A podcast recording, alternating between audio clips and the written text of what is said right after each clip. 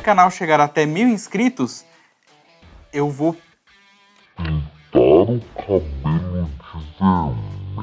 Pintar o cabelo de vermelho? pintar o cabelo de vermelho.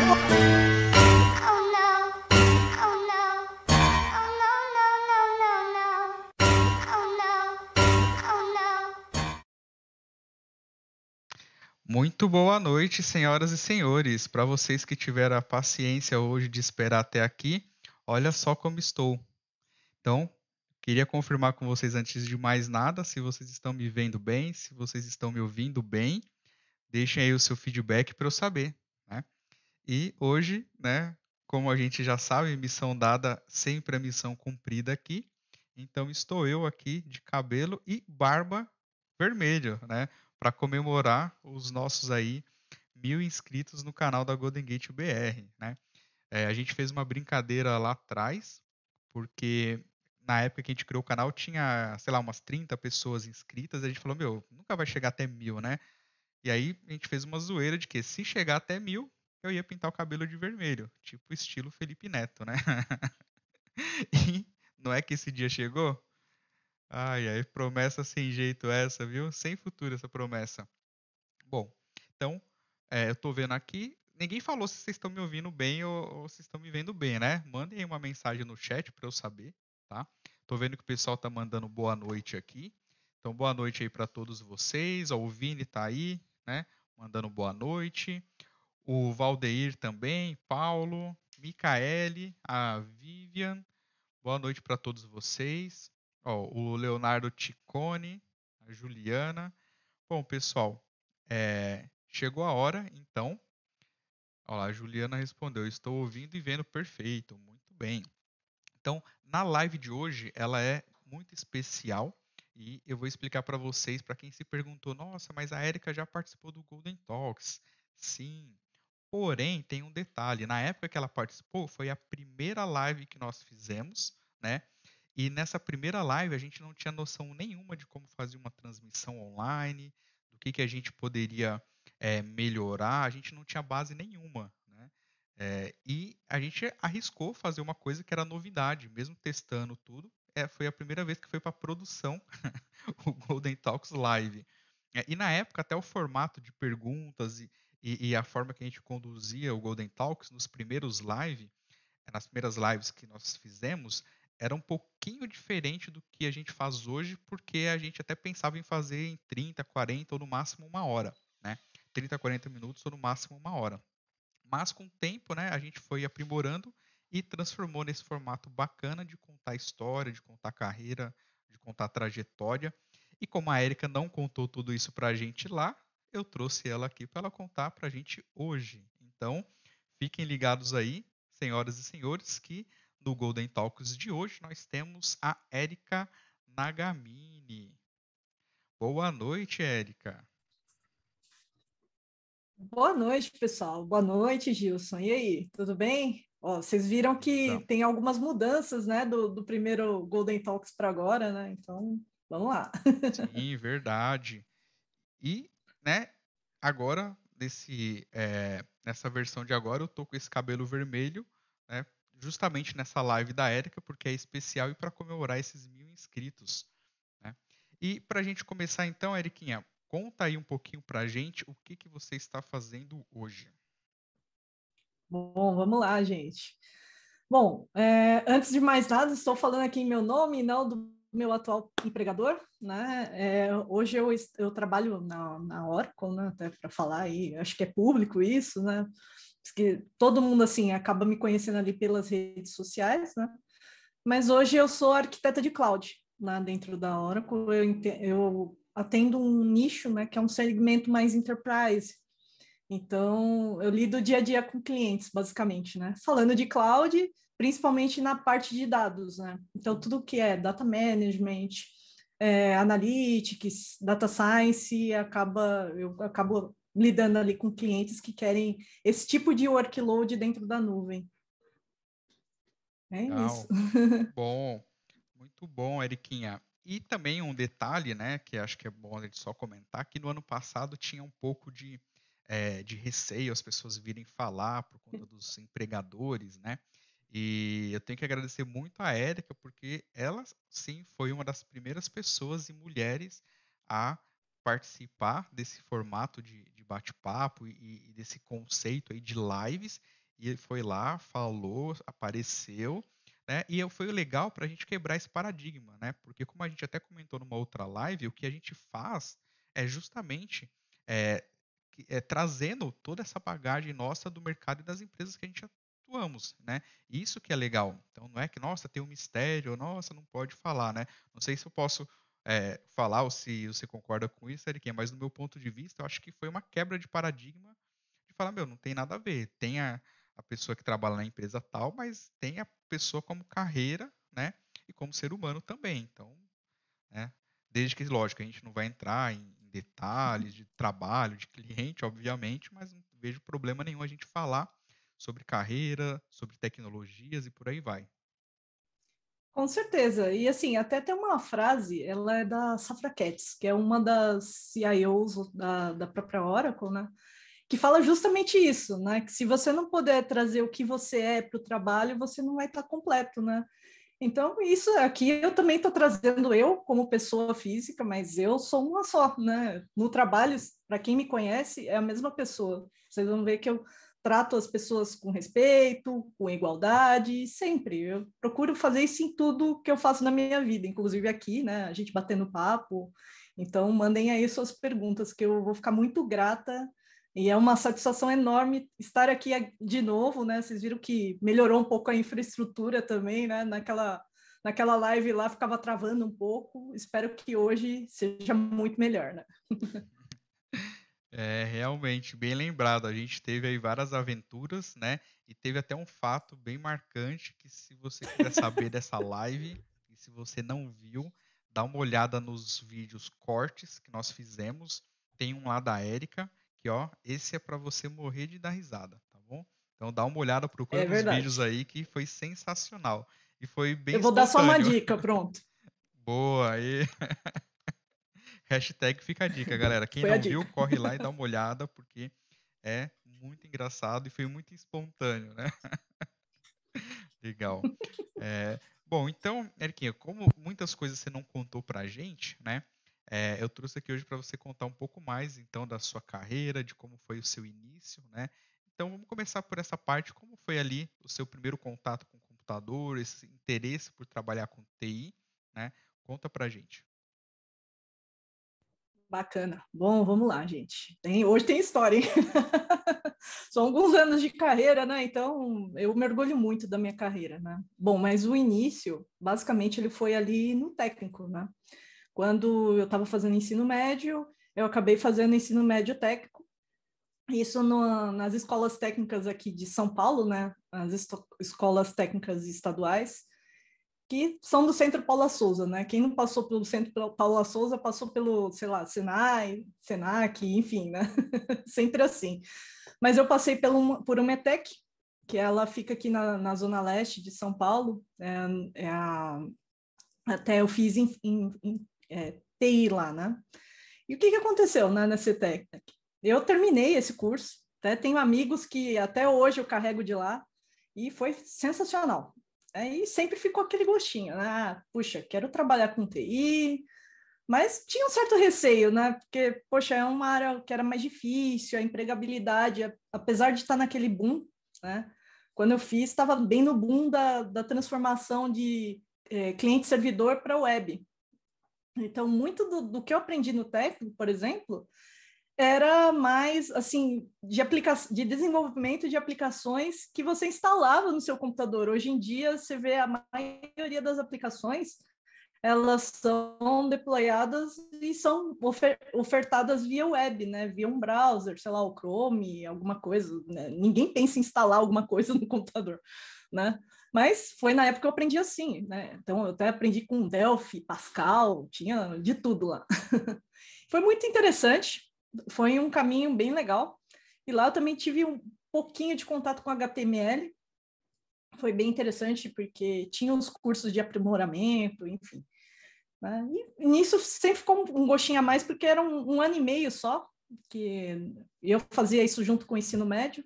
Na época, eu até estudava numa escola estadual à parte, né? Eu fiz ensino médio, uma parte ensino médio, uma parte técnico, uma parte ensino médio. Foi bem interessante, né? Isso me capacitou para trabalhar com TI, mas era um pouquinho mais difícil de conseguir um emprego. Né? Nisso, assim, acabei o ensino médio, acabei o, o técnico junto, né? E eu fiz um, prestei um segundo vestibulinho, né? Uma outra escola técnica, que é a Carlos de Campos, né? E eu comecei a cursar enfermagem. Para quem não sabe, eu fiz um, é, seis meses de técnico de enfermagem. Né? O que, que eu aprendi Olha lá? Muita só. coisa assim. Você fez enfermagem, que legal e que diferente, hein? Exato. Foi muito diferente, porque lá, por exemplo, a enfermeira eu falo, quem já passou por algum hospital, ou já teve alguém que ficou enfermo, enfim, que precisou de algum cuidado de um- algum enfermeiro, eles são sensacionais para cuidar de pessoas. É, é assim, é excelente. Eu aprendi técnica para lavar a mão, porque tem técnica para lavar a mão, para você dar banho em paciente, por exemplo. Então, eu lembro lá que, ah, para lavar a cabeça, para mudar a posição do, do paciente na cama. Então, eu estava começando a aprender isso, né? E é uma vertente muito grande. Eu falo, para quem me conhece lá desde pequena, eu tinha um sonho de fazer medicina. Isso, até um dos cortes também está lá, né? Esse sonho ele não morreu. Eu sempre tive vontade de ir para a área de saúde, gosto muito, acho sensacional. E aí parei esse, esse tag, que eu prestei o vestibulinho, passei, comecei a cursar, cursei seis meses, mas parei porque eu consegui um emprego na área, né? E era justamente na área de, de TI, né? É, o que, que eu fazia naquela época? É, eu ajudava muita coisa de suporte. Então, eu visitava as empresas, é, começava ali a instalar, explicar como funcionava o sistema, então era muito mais isso, né? E foi, foi bacana, porque eu falo, é uma época bem interessante da minha vida, porque eu sempre fui uma pessoa extremamente tímida. Hoje, quem me vê falando aqui, nossa, se você voltar lá na minha adolescência, jamais estaria aqui falando com vocês, jamais. Mas isso foi bem interessante, porque me possibilitou até fazer a faculdade, né? Meus pais nu- nunca tiveram condição de pagar uma faculdade, eu tive que fazer esse investimento próprio, né? E para concluir essa faculdade, né, até eu tive aqueles é, auxílios do governo, né, FIES, enfim, peguei uma parte de bolsa também, foi bem bacana, né, mas nisso comecei a cursar a faculdade, eu fiz sistemas de informação, né, um curso de quatro anos, e muito interessante, né? Aprendi muita coisa lá, até coisas de gerenciamento de projeto que até hoje eu aplico na minha carreira. Né? O curso de sistemas de informação ele é um pouco de misto, né? De computação e com a parte mais de gerencial, digamos assim, né? Tem muita coisa de administração. Não, não foi, não foi que eu tava- fácil. Tava, no mudo, vou repetir aqui pra galera. Eu comentei que não foi Ah. fácil esse início, né? Exato, tem nada não, de não foi moleza, ah, porque a mulher é tudo mais fácil, aquela história, não tem nada disso, né, Erika? Não. Imagina, eu fazia faculdade na Zona Leste, né? Eu fazia na São Judas, na, na Moca, e imagina que eu ia todo dia, né? Porque quando eu comecei a faculdade, um pouco tempo depois eu consegui uma, uma vaga de trainee, então eu ganhava um pouquinho a mais, né? Era- Foi, foi muito bom. E eu consegui uma vaga de trainee lá na Universidade de Santo Amaro, né? Foi bem interessante, porque isso me possibilitou até terminar a faculdade. Mas não foi nada fácil, porque imagina, para quem conhece aqui São Paulo, sair da, da Zona Leste e até Santo Amaro, eu não tinha carro, não tinha nada. Eu ia de condução, pegava três ônibus e chegava no trabalho. né? Chegava, saía muito cedo de casa, era de 5 e meia, no máximo estourando 6 horas da manhã, estava saindo para pegar um ônibus para chegar 8 horas em ponto, porque era CLT, né? Então tinha que ser em ponto ali, você está no trabalho né? Porque é bater, Bater, cartão car- é, bater cartão ali, É, hora pra exato. entrar, pra sair, tudo para cronometrado. sair. E não foi nada fácil, porque, olha, até quem nunca me viu assim contando essa história, né?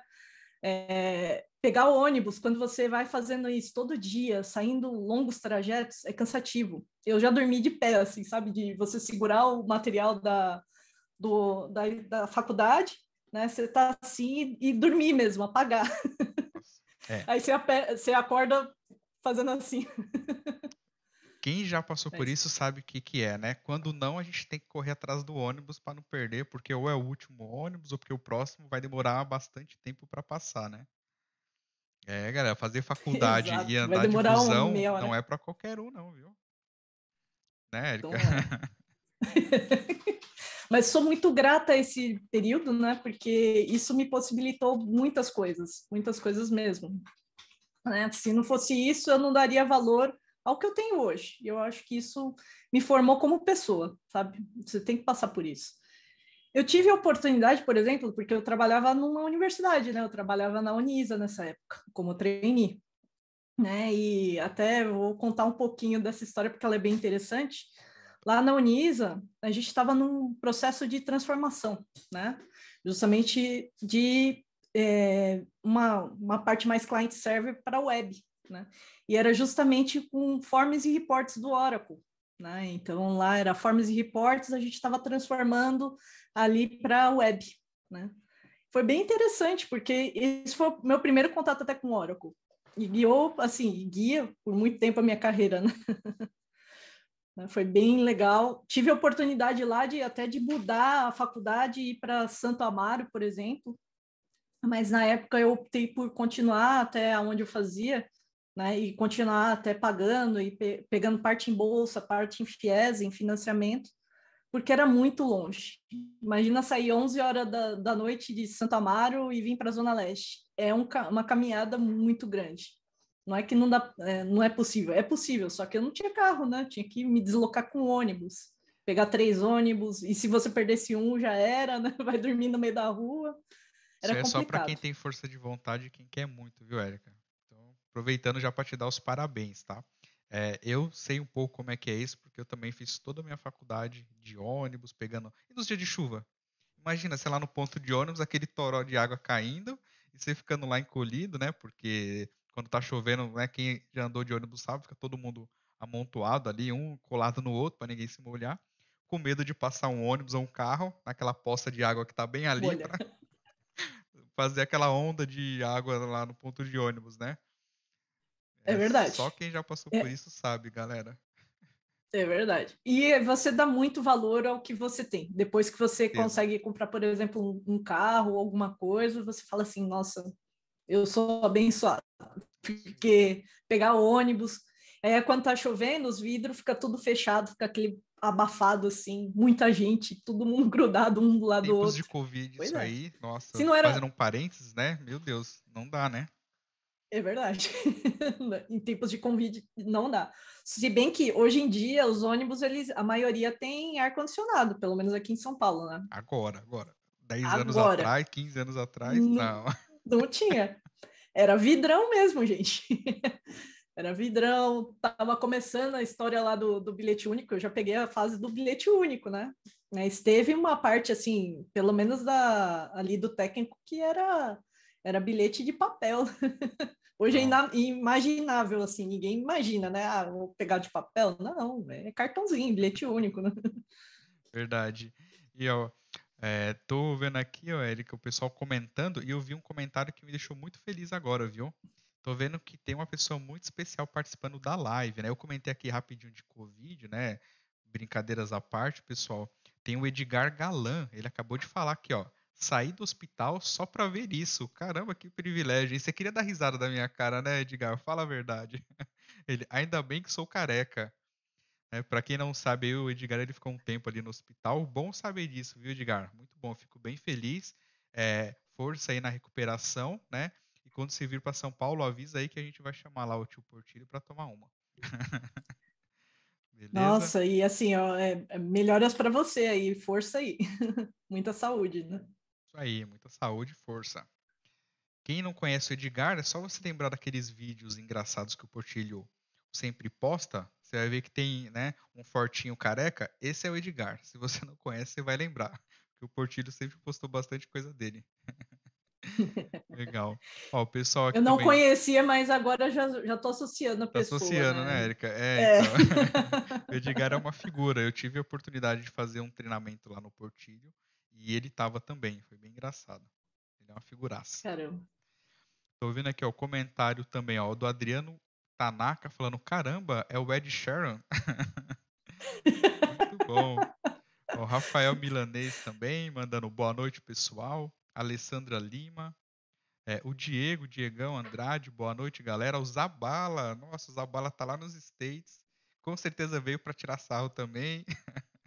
Ele tava falando, opa, boa noite. Olhei pro Gilson e achei que estava com problema nas cores do meu monitor. boa.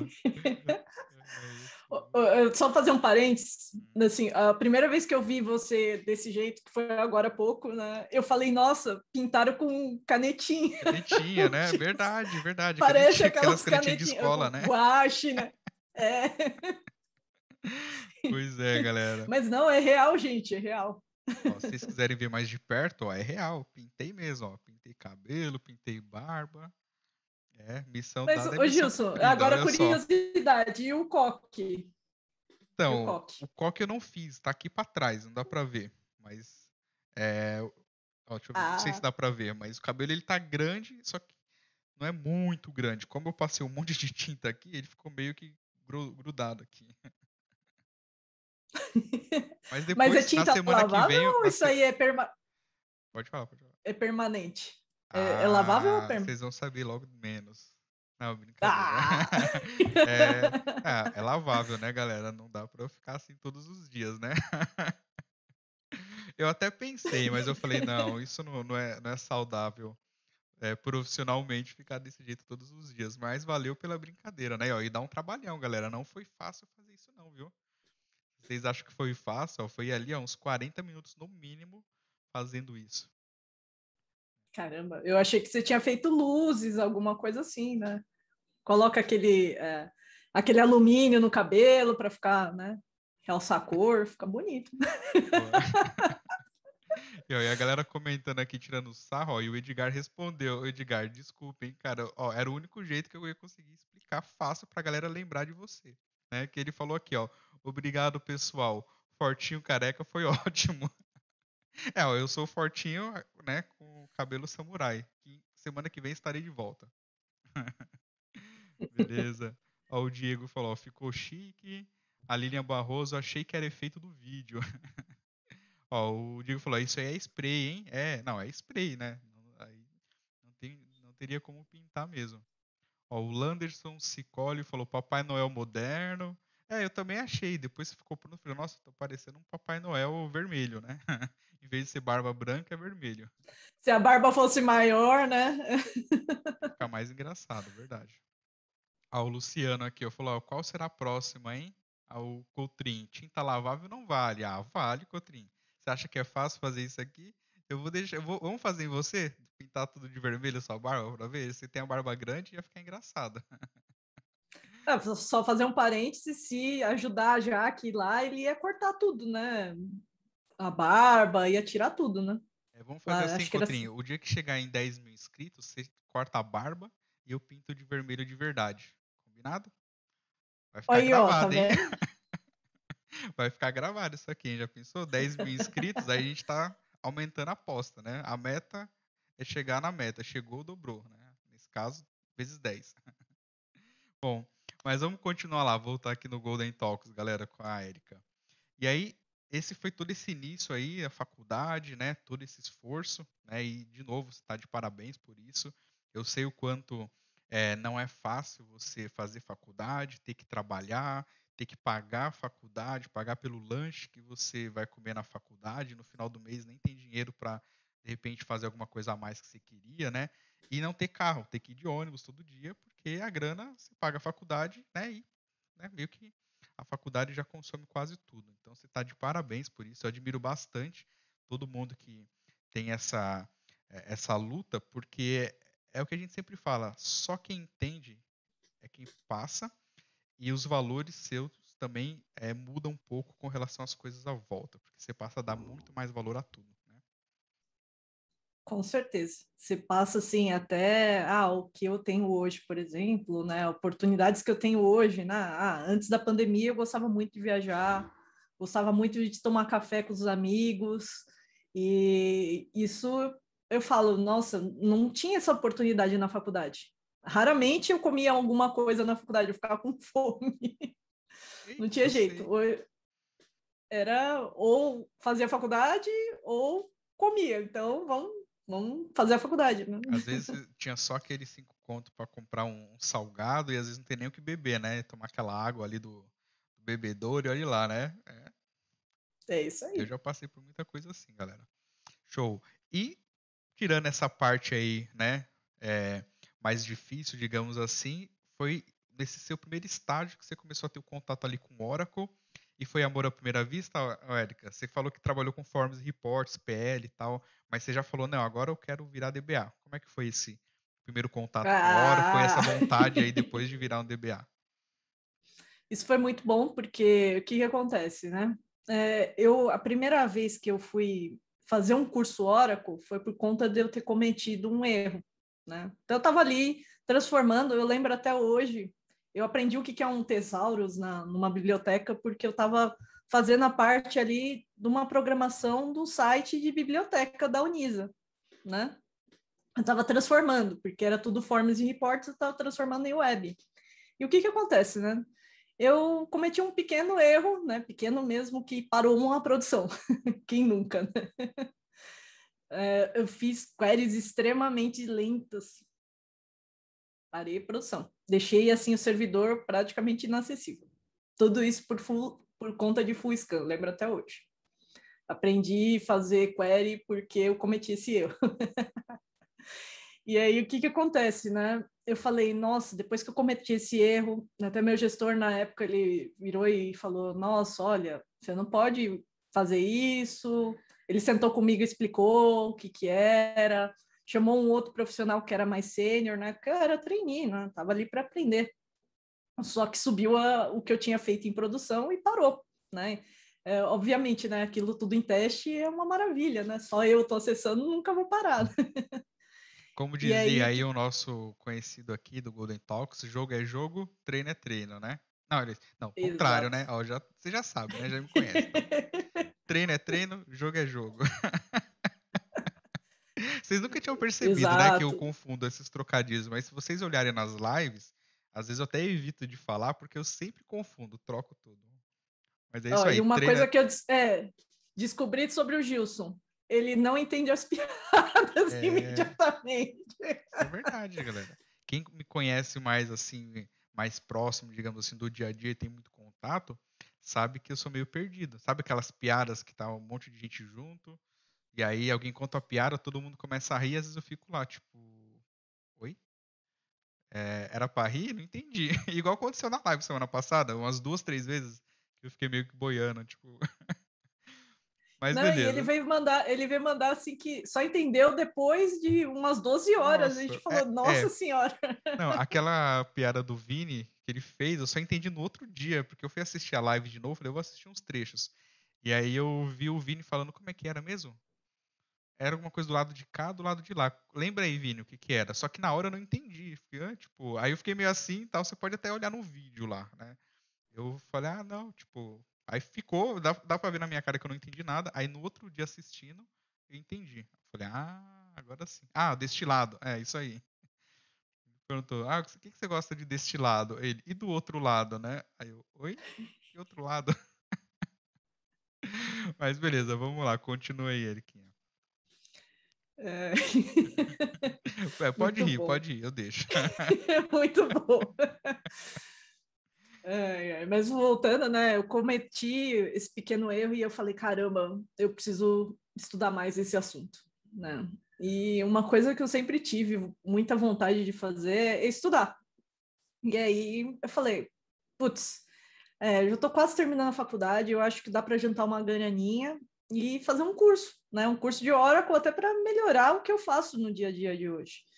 É, na época eu fiz até no IBTA, foi muito legal. É, e eu fiz um curso que era para DBA, né? Porque meu objetivo era com desenvolvimento melhorar as queries que eu fazia. Era esse meu objetivo inicial. Só que quando eu comecei a fazer esse curso, eu comecei a me interessar pela estrutura da camada de banco de dados. Eu falei, nossa, que muito louco, assim, porque maneira como que o Oracle ele controla ali, gerencia disco e memória, é fantástico. Eu falo até hoje, né? Você consegue recuperar exatamente aonde você parou ali nas transações, é muito legal. E, assim, isso melhorou meu dia a dia no trabalho, né? Continuei aí com a parte de desenvolvimento, foi muito bacana, né? Mas ficou sempre aquela vontade, poxa, eu quero CDBA, quero CDBA. Só que para quem sabe, né, assim, quem já teve contato, sabe que há 15 anos atrás, né, era, era um pouco mais complicado você chegar e já ter uma vaga, né? Isso é 15? É, menos de 15, dá, dá uns, um, quase 15. Era muito complicado ter uma vaga de DBA Oracle, né? Porque era uma carreira muito concorrida, muito concorrida mesmo assim, DBA no geral, tanto Oracle quanto, quanto SQL Server, era muito concorrido você ter uma oportunidade. Para começar ali como júnior e, aí, e tal, né? Exato. Assim, um dos caminhos possíveis que isso até, ocorre até hoje é o que eu fiz, né? E eu vou chegar um pouquinho até lá. É, nisso, acabei a faculdade, foi bem interessante, né? Melhorei ali 100% do que eu fazia, até é, com isso, né, com o curso, eu consegui ir para a área de BI, e eu fazia muito ETL, muito ETL. Então, e ETL não era com ferramenta, não, igual que muita gente faz hoje. Hoje tem as ferramentas ali que você vai lá, clica, às vezes é mais visual. Na época era totalmente programação com PLSQL. E eu fazia isso para cadeias BETs, gigantes, assim, de grandes corporações. Eu lembro até hoje. Deve ter bet meu que roda, por exemplo, na Nestlé, que gente, era um dos clientes da consultoria lá que eu estava. E a gente atendia lá, né? E eu fazia essas cadeias bets. Era bacana, porque era um código bem, assim, pesado, né? Porque era muito dado, era dado vindo do SAP, enfim, de muitas fontes de dados, e você poder transformar, fazer ali a parte lá da stage, da ODS, porque era BI mesmo, né? Então, você transformar ali, colocar dentro da fato, das dimensões, isso era muito bacana. Me deu um, muito conhecimento, assim, em cima da plataforma foi bem bacana por conta disso, né? O curso fez eu melhorar no meu dia a dia no meu trabalho e até conseguir esse novo emprego na área de BI, né? Consegui nessa consultoria, fiquei lá uns um, seis meses, aí eu falei, poxa, eu quero mudar, vou para uma outra consultoria, que na época era a Stefanini, porque lá eu acho que eu vou ter mais oportunidade. Me ofereceram uma vaga, eu aceitei, né? Fiquei alocada num cliente que ele ficava até na Faria Lima, aqui, né? Era muito bacana, né? Porque dentro desse cliente eu trabalhava com BI, mas sempre estava com aquela vontade, né, de trabalhar como, banco de dados, como ser DBA, né? E nisso surgiu uma oportunidade lá dentro desse cliente de ajudar um DBA, porque ele estava muito sobrecarregado e precisava de ajuda. Aí me pegaram ali, né, para começar a ajudar ele. Lembro até hoje. E foi muito bacana, porque eu fiz, fazia o mais básico ali, né? Criava o usuário, eu analisava naquela muita query e procedures que os, os desenvolvedores acabavam mandando, porque eu, por conta da minha experiência, né, de ter trabalhado já com BI, eu sabia muita coisa de otimização, até de código, né?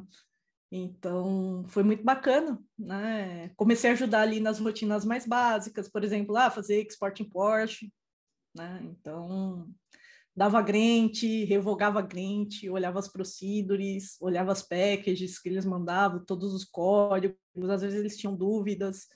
Então, ao invés de acessar esse DBA, porque esse DBA eu lembro até hoje, o pessoal tinha um pouquinho de medo de falar com ele. porque era é, época, DBAs né? meio Na rabugento, época... tipo, você vai fazer uma É, pergunta, ele te dá uma que- pedrada. Pedra- Já viu isso? pá? Já Não, leu, mas já ele é um leu o amor de Database pessoa. Concepts? É isso aí. Vai ler o manual. E eu, eu ah, ajudava, né? Porque eu tinha esse viés, eu conhecia bastante aí de, de parte de otimização até do próprio código, então eu acabava ajudando mais a galera. né? E foi muito legal que esse foi o meu primeiro contato como DBA. Comecei ali com um júnior, e na época até mexi um pouquinho também, tinha umas bases SQL Server, mas meu foco sempre foi Oracle. né? Então, comecei a fazer, bem, né? e aí fazia. fazia, é, comecei bem. tinha SQL Server, mas o foco era Oracle, tinha as bases Oracle. E aí, quando surgia a oportunidade, por exemplo, ah, precisa fazer uma instalação de Oracle. Ah, não, deixa que eu faço. Aí eu ia lá, construía meu lab, instalava tudo, testava e vamos executar lá dentro da empresa. Fazia, né? Sempre tive as minhas VMs, muito bacana. Né? E o que, que aconteceu, né? Tava ajudando ali, então já tinha transformado um pouco mais minha carreira de BI ali, de quem fazia muito ETL, para a área de DBA, né? Comecei a ser DBA Júnior. Surgiu uma vaga até na Vivo, né? Foi muito bacana. Trabalhei um bom tempo na Vivo e antes da Vivo eu não tinha contato com esse mundo mesmo de banco de dados, assim, um, bases de dados muito grandes, tipo 70 teras naquela época. Naquela época, eu digo que era 2009, mais de 10 anos atrás. Era muito grande. E eu falei, nossa, pô, é uma experiência bacana, né? Tanto que quando eu mudei para Vivo, eu aceitei um trabalho de ser 24 por 7, né? Trabalhar ali por turno. Eu fazia muito turno 2, adorava. né? Quem já foi DBA e trabalhou por turno sabe o que, que é, né? Você tem que entregar o turno, você tem que entrar naquele horário, tem que fazer tudo direitinho, e às vezes turno 2 e turno 3, geralmente eles executam mais coisas que são planejadas durante o dia né? Ao invés de atender tanto incidente, você faz as, as janelas de manutenção, né? Isso me possibilitou cre crescer lá dentro da Vivo mesmo, né?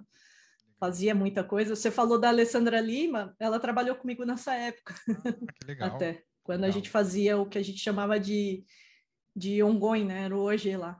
Muito bacana, porque, nossa, conheci muita gente nessa época, tive muito contato, e dentro da Vivo mesmo, surgiu uma vaga, que era uma vaga que não era muita gente que queria, não, trabalhar ali nos sistemas mais críticos, né? E aí, é, e trabalhar como, como seria o HN, né? Que seria, na época, um, um, consultor, né? Ali dentro, né? Tipo, quem trabalhava em horário normal, sem ser por turno. Muito bacana, porque aí eu comecei a ter contato com projetos mesmo, e definir as coisas, né? Quando saí da Vivo, eu defini um projeto que possivelmente está lá até hoje, que era uma grande dor deles. Né? Então, consegui ali fazer uma base histórica, por exemplo, de, de ligações, de chamadas, era bem bacana. Né? Tive contato também, nessa época começou, já estava ali no comecinho de Golden Gate também. Ah, Me- olha só. passei pelos Golden projetos ali, de- muito de-. Muito bom. Já, já, Tinha já, base- é, já chorou ou já sorriu com Golden Gate, ô, Érica? As duas coisas. As duas coisas. E Se vou chorei ou falar, se né, sofri, até né? hoje. O importante é. É. que emoções eu vivi, né? Golden Gate é tipo assim, né? Sim. Ó, fazendo um comentário Exato. rápido aqui do, dos turnos, né? O Diego ele comentou aqui, ó, o Diego Andrade, trabalhei no turno 2, não curti muito não, mas o turno 3 foi top. É, eu sei, viu? Eu sei porque foi top o turno É. 3. Ah, eu gostava do turno 2, mas assim, às vezes a gente tinha que cobrir turno 3 também, turno 1 já fiz também, não tinha muito, eu nunca tive problema assim de, ai, não posso aquilo ali. Uma coisa que é combinada, eu não tenho, não vejo problema. Agora, assim, por exemplo, lá era legal que a gente tinha um- uns acionamentos mais assim, era bem rígidos assim, né? Eu sabia a semana que eu ia ficar de plantão. E aquela semana eu ficava realmente plantão, né? Não era aquela coisa de surpresa que já aconteceu na minha vida, de tipo ligarem de surpresa, assim, constantemente, mas nunca tive problema, né? Sempre, até todos os gestores que passaram assim, falaram comigo, que eu trabalhei junto, eles falam: não, você tem bastante disponibilidade. É que eu gostava muito do e gosto do que eu faço. Então, eu não ligo, né? Acho que se você gosta, e, e tem a oportunidade, e obviamente, né, não, aquilo não vai atrapalhar você numa coisa que você vai fazer ali que é pessoal, que é por seu motivo e você quer fazer, eu acho que não vejo problema nenhum de atender, né? Nesse é o ponto. Bom. E, Tem e um- aí foi legal. Boa. Tem uma pergunta aqui também, Érica, do Rafael Milanês. Um abração, hein, Rafa? Ele está falando o seguinte, ó. Érica, durante sua trajetória profissional, você passou a ser mentora de profissionais que estão ingressando na área de TI. Como foi essa experiência para você? A gente, já vai, a gente já Ah, ó, vai dar uma já esticada lá, adianto, né? mas pode, pode fazer esse parênteses aí. Vou fazer, ó, É só legal. um parênteses. Isso aí foi até um, um pouco antes. Eu comecei a fazer a, a parte de mentoria um pouco antes do Golden Talks, né? Foi faz um ano. Então, isso faz parte aí da- das novidades do que mudou de um ano para cá, né? Eu comecei ali a fazer mentoria porque me convidaram, né? Existia ali o Cloud Girls, é, o Cloud Girls ele tem um, um apoio da Oracle, tem, mas ele não é 100% ligado à Oracle, ele é uma instituição à parte, né? É, e tem muitas pessoas ali que estão inseridas dentro do Cloud Girls que também é, estão dentro da Oracle e por proximidade com essas pessoas eles me convidaram, falaram, olha, a gente está abrindo mais turmas, era a quarta turma na época de mentoria e precisava de mais mentoras. E como eu trabalhava, sempre eu tenho histórico com TI, né? Eles me convidaram. E deu super certo, faço isso até hoje, né? Essa questão de até de você mentorar pessoas faz você aprender muita coisa, sabe? Eu falo que para toda mentir que é as minhas mentiras eu falo assim, ó, aqui vai ser uma experiência única de troca de conhecimento. Não só eu que vou passar o conhecimento, eu também vou fazer você, vocês também vão, vão passar conhecimento para mim. E aprendo com todas as turmas. Hoje a gente está na sexta turma, vai finalizar agora, acho que em junho, né? Bem comecinho de junho. E é muito bacana. Isso falando de Cloud Girls. E aí, o que, que aconteceu, né? Dentro da própria Oracle mesmo, tem programas de eh, voluntariado. E, e eu tenho trabalhado também com algumas turmas de voluntariados lá dentro da Oracle, que são do Gerando Falcões. E essa é uma mentoria um pouco mais longa, né? Ela vai até novembro. Então é quase um ano de. de... Eu comecei lá no, agora, no começo do ano, vai até novembro, né? Muito bacana. Assim, é, você vê transformação de, de vidas de pessoas, sabe? É, pessoas que vieram de outras áreas, principalmente mulheres, né? De outras áreas, que querem ingressar no mercado de trabalho de TI. E eu consegui também. Tinha até uma das minhas mentis, ela era, ela já era desenvolvedora e ela queria fazer transição dentro da TI também e conseguiu, né? Ela hoje ela é gerente de projeto aí numa grande empresa, até, né?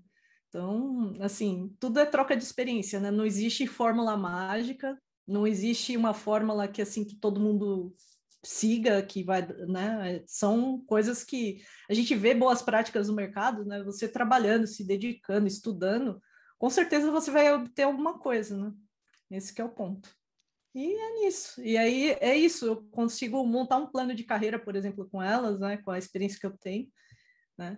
E aí dentro desse plano de carreira, né? A gente monta e faz aquela parte de ah, olhar currículo, olhar LinkedIn, né? Preparar para entrevistas, bem bacana, muito bacana mesmo. é um trabalho gratificante. Ah, Imagino, com certeza. É, essa sensação de que está ajudando outra pessoa é muito bom, né?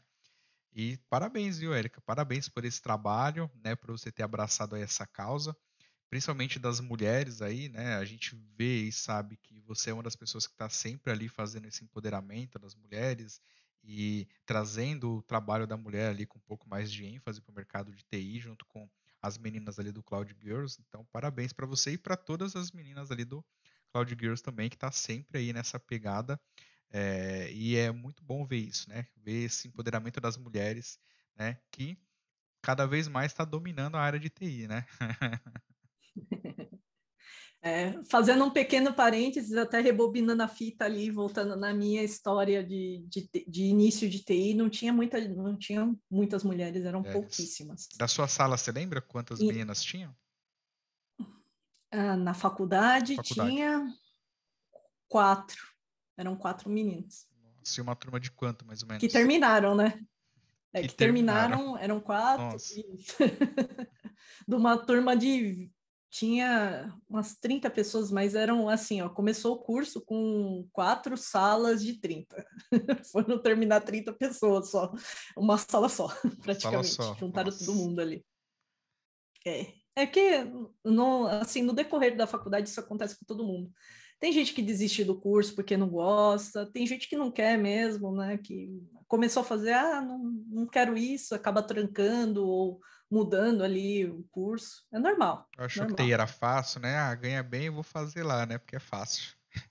Tem isso também, É, né? eu- tem isso também, e eu falo, é grande mito. Quem vem para falar assim, ah, é, e ganha bem, é mito, hein, gente? você trabalha bastante, mas você ganha. Se você, ah, obviamente, persistir, tudo que você persiste e você masteriza, né, com certeza você vai ganhar bem, mas é, é uma jornada assim que não é todo mundo que conhece, que consegue, afunila, né? É normal. Mas não vem com aquele sonho assim, ah, não, vou ganhar muito dinheiro. Não, você vai trabalhar bastante e possivelmente, com certeza, você vai ganhar dinheiro assim bem para você ficar bem, né? Para você dar conforto para sua família. Eu falo, TI dá conforto para a família, né? Até o Fernando Bacic comentou aqui, aproveitando um abração pro Fernando também, que tá lá em Portugal. E ele falou para mim essa semana, ó, eu aqui em Portugal, né, é tarde, mas eu sempre vou ficar até mais tarde para assistir o Golden Talks, não perco mais nenhum. Cara, muito obrigado por você estar participando aí e tá acordado até agora acompanhando a gente, né? Eu não sei que horas é em Portugal agora, mas eu imagino que deva ser umas três horas no mínimo para frente? Então, valeu, obrigado. E ele tá falando o seguinte, né? Ganha bem, mas paga com sangue, suor e lágrimas. Muito bom. Ótima definição. Exato. Porque você vai ter que deixar, por exemplo, vai abdicar de horas que você estava ali com a sua família para poder né, ganhar um pouco mais de dinheiro. Né? Se você trabalha por turno, por exemplo, você vai deixar de, sei lá, dormir à madrugada, ou então você vai deixar porque você está de plantão, você precisa trabalhar. Né? É uma coisa que é até engraçado, né? Se para pensar assim. Meus pais mesmos, eles não estavam acostumados com isso, né? Ah, virar turno, madrugada, para quê, né? Porque todo mundo tem dificuldade, quem não está em TI tem dificuldade de saber o que realmente você faz. E era engra engraçado, né? Eu chegava tarde, de madrugada em casa, e a minha mãe, né, ficava assim, né, tá trabalhando, mas, né, era complicado, né? Outra coisa também que eu abdiquei, isso principalmente na Vivo, que é onde a gente está agora, né? Eu já trabalhei em Natal e Ano Novo, fisicamente dentro da empresa fisicamente mesmo, não é remoto, não é VPN, era físico, você tinha que ir lá. Porque era um período que gera-se muitas transações, principalmente na camada de banco de dados na época, né? Então, pela característica do sistema, né, se a gente for pensar hoje, é um pouco diferente, né? Mas é, a gente tinha que parar rotinas de backup, por exemplo, fazia snapshot ali via clone, via storage mesmo, né? Eram os storage ZMC era muito assim, tinha muita transação e deixava de fazer backup de archive, por exemplo, né, que é, são os logs de transação do próprio Oracle, para a gente poder dar mais foco né, ali no, na transação do banco, né, na operação. E livrar, né, não podia. E era, a vida era assim, né? Porque imagina o que... Ah, a própria característica do sistema mesmo que eu estava trabalhando um pouco assim dentro lá da, da Vivo, ele era um sistema extremamente transacional, ele chegava uh, naquela época a fazer 5 teras de, de, informação. Né? Isso a gente estava falando aí de 2011, final, aí, comecinho de 2012. Eram 5 teras todo mês que ele transacionava. E assim, é bastante coisa. E no Natal e Ano Novo isso aumentava, era uma loucura. Quem, quem é inserido nesse meio sabe que é, era uma loucura. Tudo passava pelas bases de dados, transacionava muito, gerava muito archive. Nossa, o que, que, o que eu já fiz de, de movimentação de área de archive para não perder, para não perder a recuperabilidade, para não ter que apagar. Tá Golden Gate, isso aí? Aquelas manobras malucas? Ficar movendo é, para outro só, lado para não estourar a não área? Só Golden, exatamente, mas não só Golden Gate. de banco mesmo. Imagina um, um banco extremamente transacional era o que tinha lá. E assim, eu aprendi muito nessa época. Eu, na, na Vivo, por exemplo, antes de entrar na Vivo, eu não sabia o que era hack. Tanto que me perguntaram isso aí na entrevista. Ah, você tra trabalha com hack, conhece hack? Nunca tinha nem ouvido falar, não sabia nem se era de comer ou de passar no cabelo. e aí foi legal que eu aprendi lá, né? E, e quem aprende hack, eu falo, é uma grande lição para a vida, porque Você aprende a trabalhar com storage, você aprende a trabalhar ali com a rede, né? Para a parte do interconnect. É muito bacana. Sim. Né? É uma Aprendizado excelente enorme, experiência. né? E aí você ficou esse tempo na Vivo e depois teve uma outra empresa aí que você ficou muito mais tempo e tem muito mais história. e a galera aqui do Golden Talks que eu tô vendo que tá acompanhando a gente, alguns deles aí sabem um pouco e ainda estão nessa empresa, né? Conta aí pra gente como é que foi essa outra jornada. Ah, legal. É igual o Até Cotrim fala, né? Aquela empresa que começa com T e termina com T. Mas não vou revelar o nome. Que é igual o cabelo do Gilson. igual, a cor é igual Boa. do cabelo do Gilson. Começa com T, termina com T e né, o logo é da cor do meu cabelo. Aí vocês tentem adivinhar aí qual que é essa empresa. É, exato. Mas antes de chegar lá, né, o que que acontece? Ali no finalzinho da, da Vivo, né, tava trabalhando já, definindo projetos, era bacana, né, porque, nossa, para quem não, não tinha experiência, saiu de lá super profissional, assim, com experiência, definindo, ah, banco, capacity, era diferente, era legal. Aprendi muito, muito, muito mesmo na Vivo. E eu comecei a fazer um MBA, né, meu primeiro MBA. Eu fiz até em administração de banco de dados. E foi nessa época que eu comecei, né? Terminei lá na Vivo mesmo, foi muito bacana, né? Porque isso me deu também mais bagagem ali para definir projeto, né? E nisso falei, poxa, eu tenho que mudar aqui porque por mais que eles tivessem já me promovido, né? Eu entrei como júnior, júnior, pleno, sênior, né? Saí lá, foram uma jornada aí de um pouquinho mais de três anos, mas fui promovida, foi muito bacana. Né? Eu precisava de algo a mais. Eu falei, putz, para ser consultora aqui dentro da Vivo, eu vou levar um tempo. E não é que eu não quis esperar. Eu acho que tudo tem seu tempo. Você tem que saber as limitações e saber aprender. E também eu acho que eu precisava mudar de áreas, né? Para que Opa, deu uma travada aqui no vídeo da Érica. Vocês estão me vendo aí, galera? Me ouvindo bem? Deixa eu ver aqui o que aconteceu com ela, ou se é aqui comigo. Não, aqui minha internet está ok. Vocês estão me vendo aí, me ouvindo bem? Deem um feedback no chat.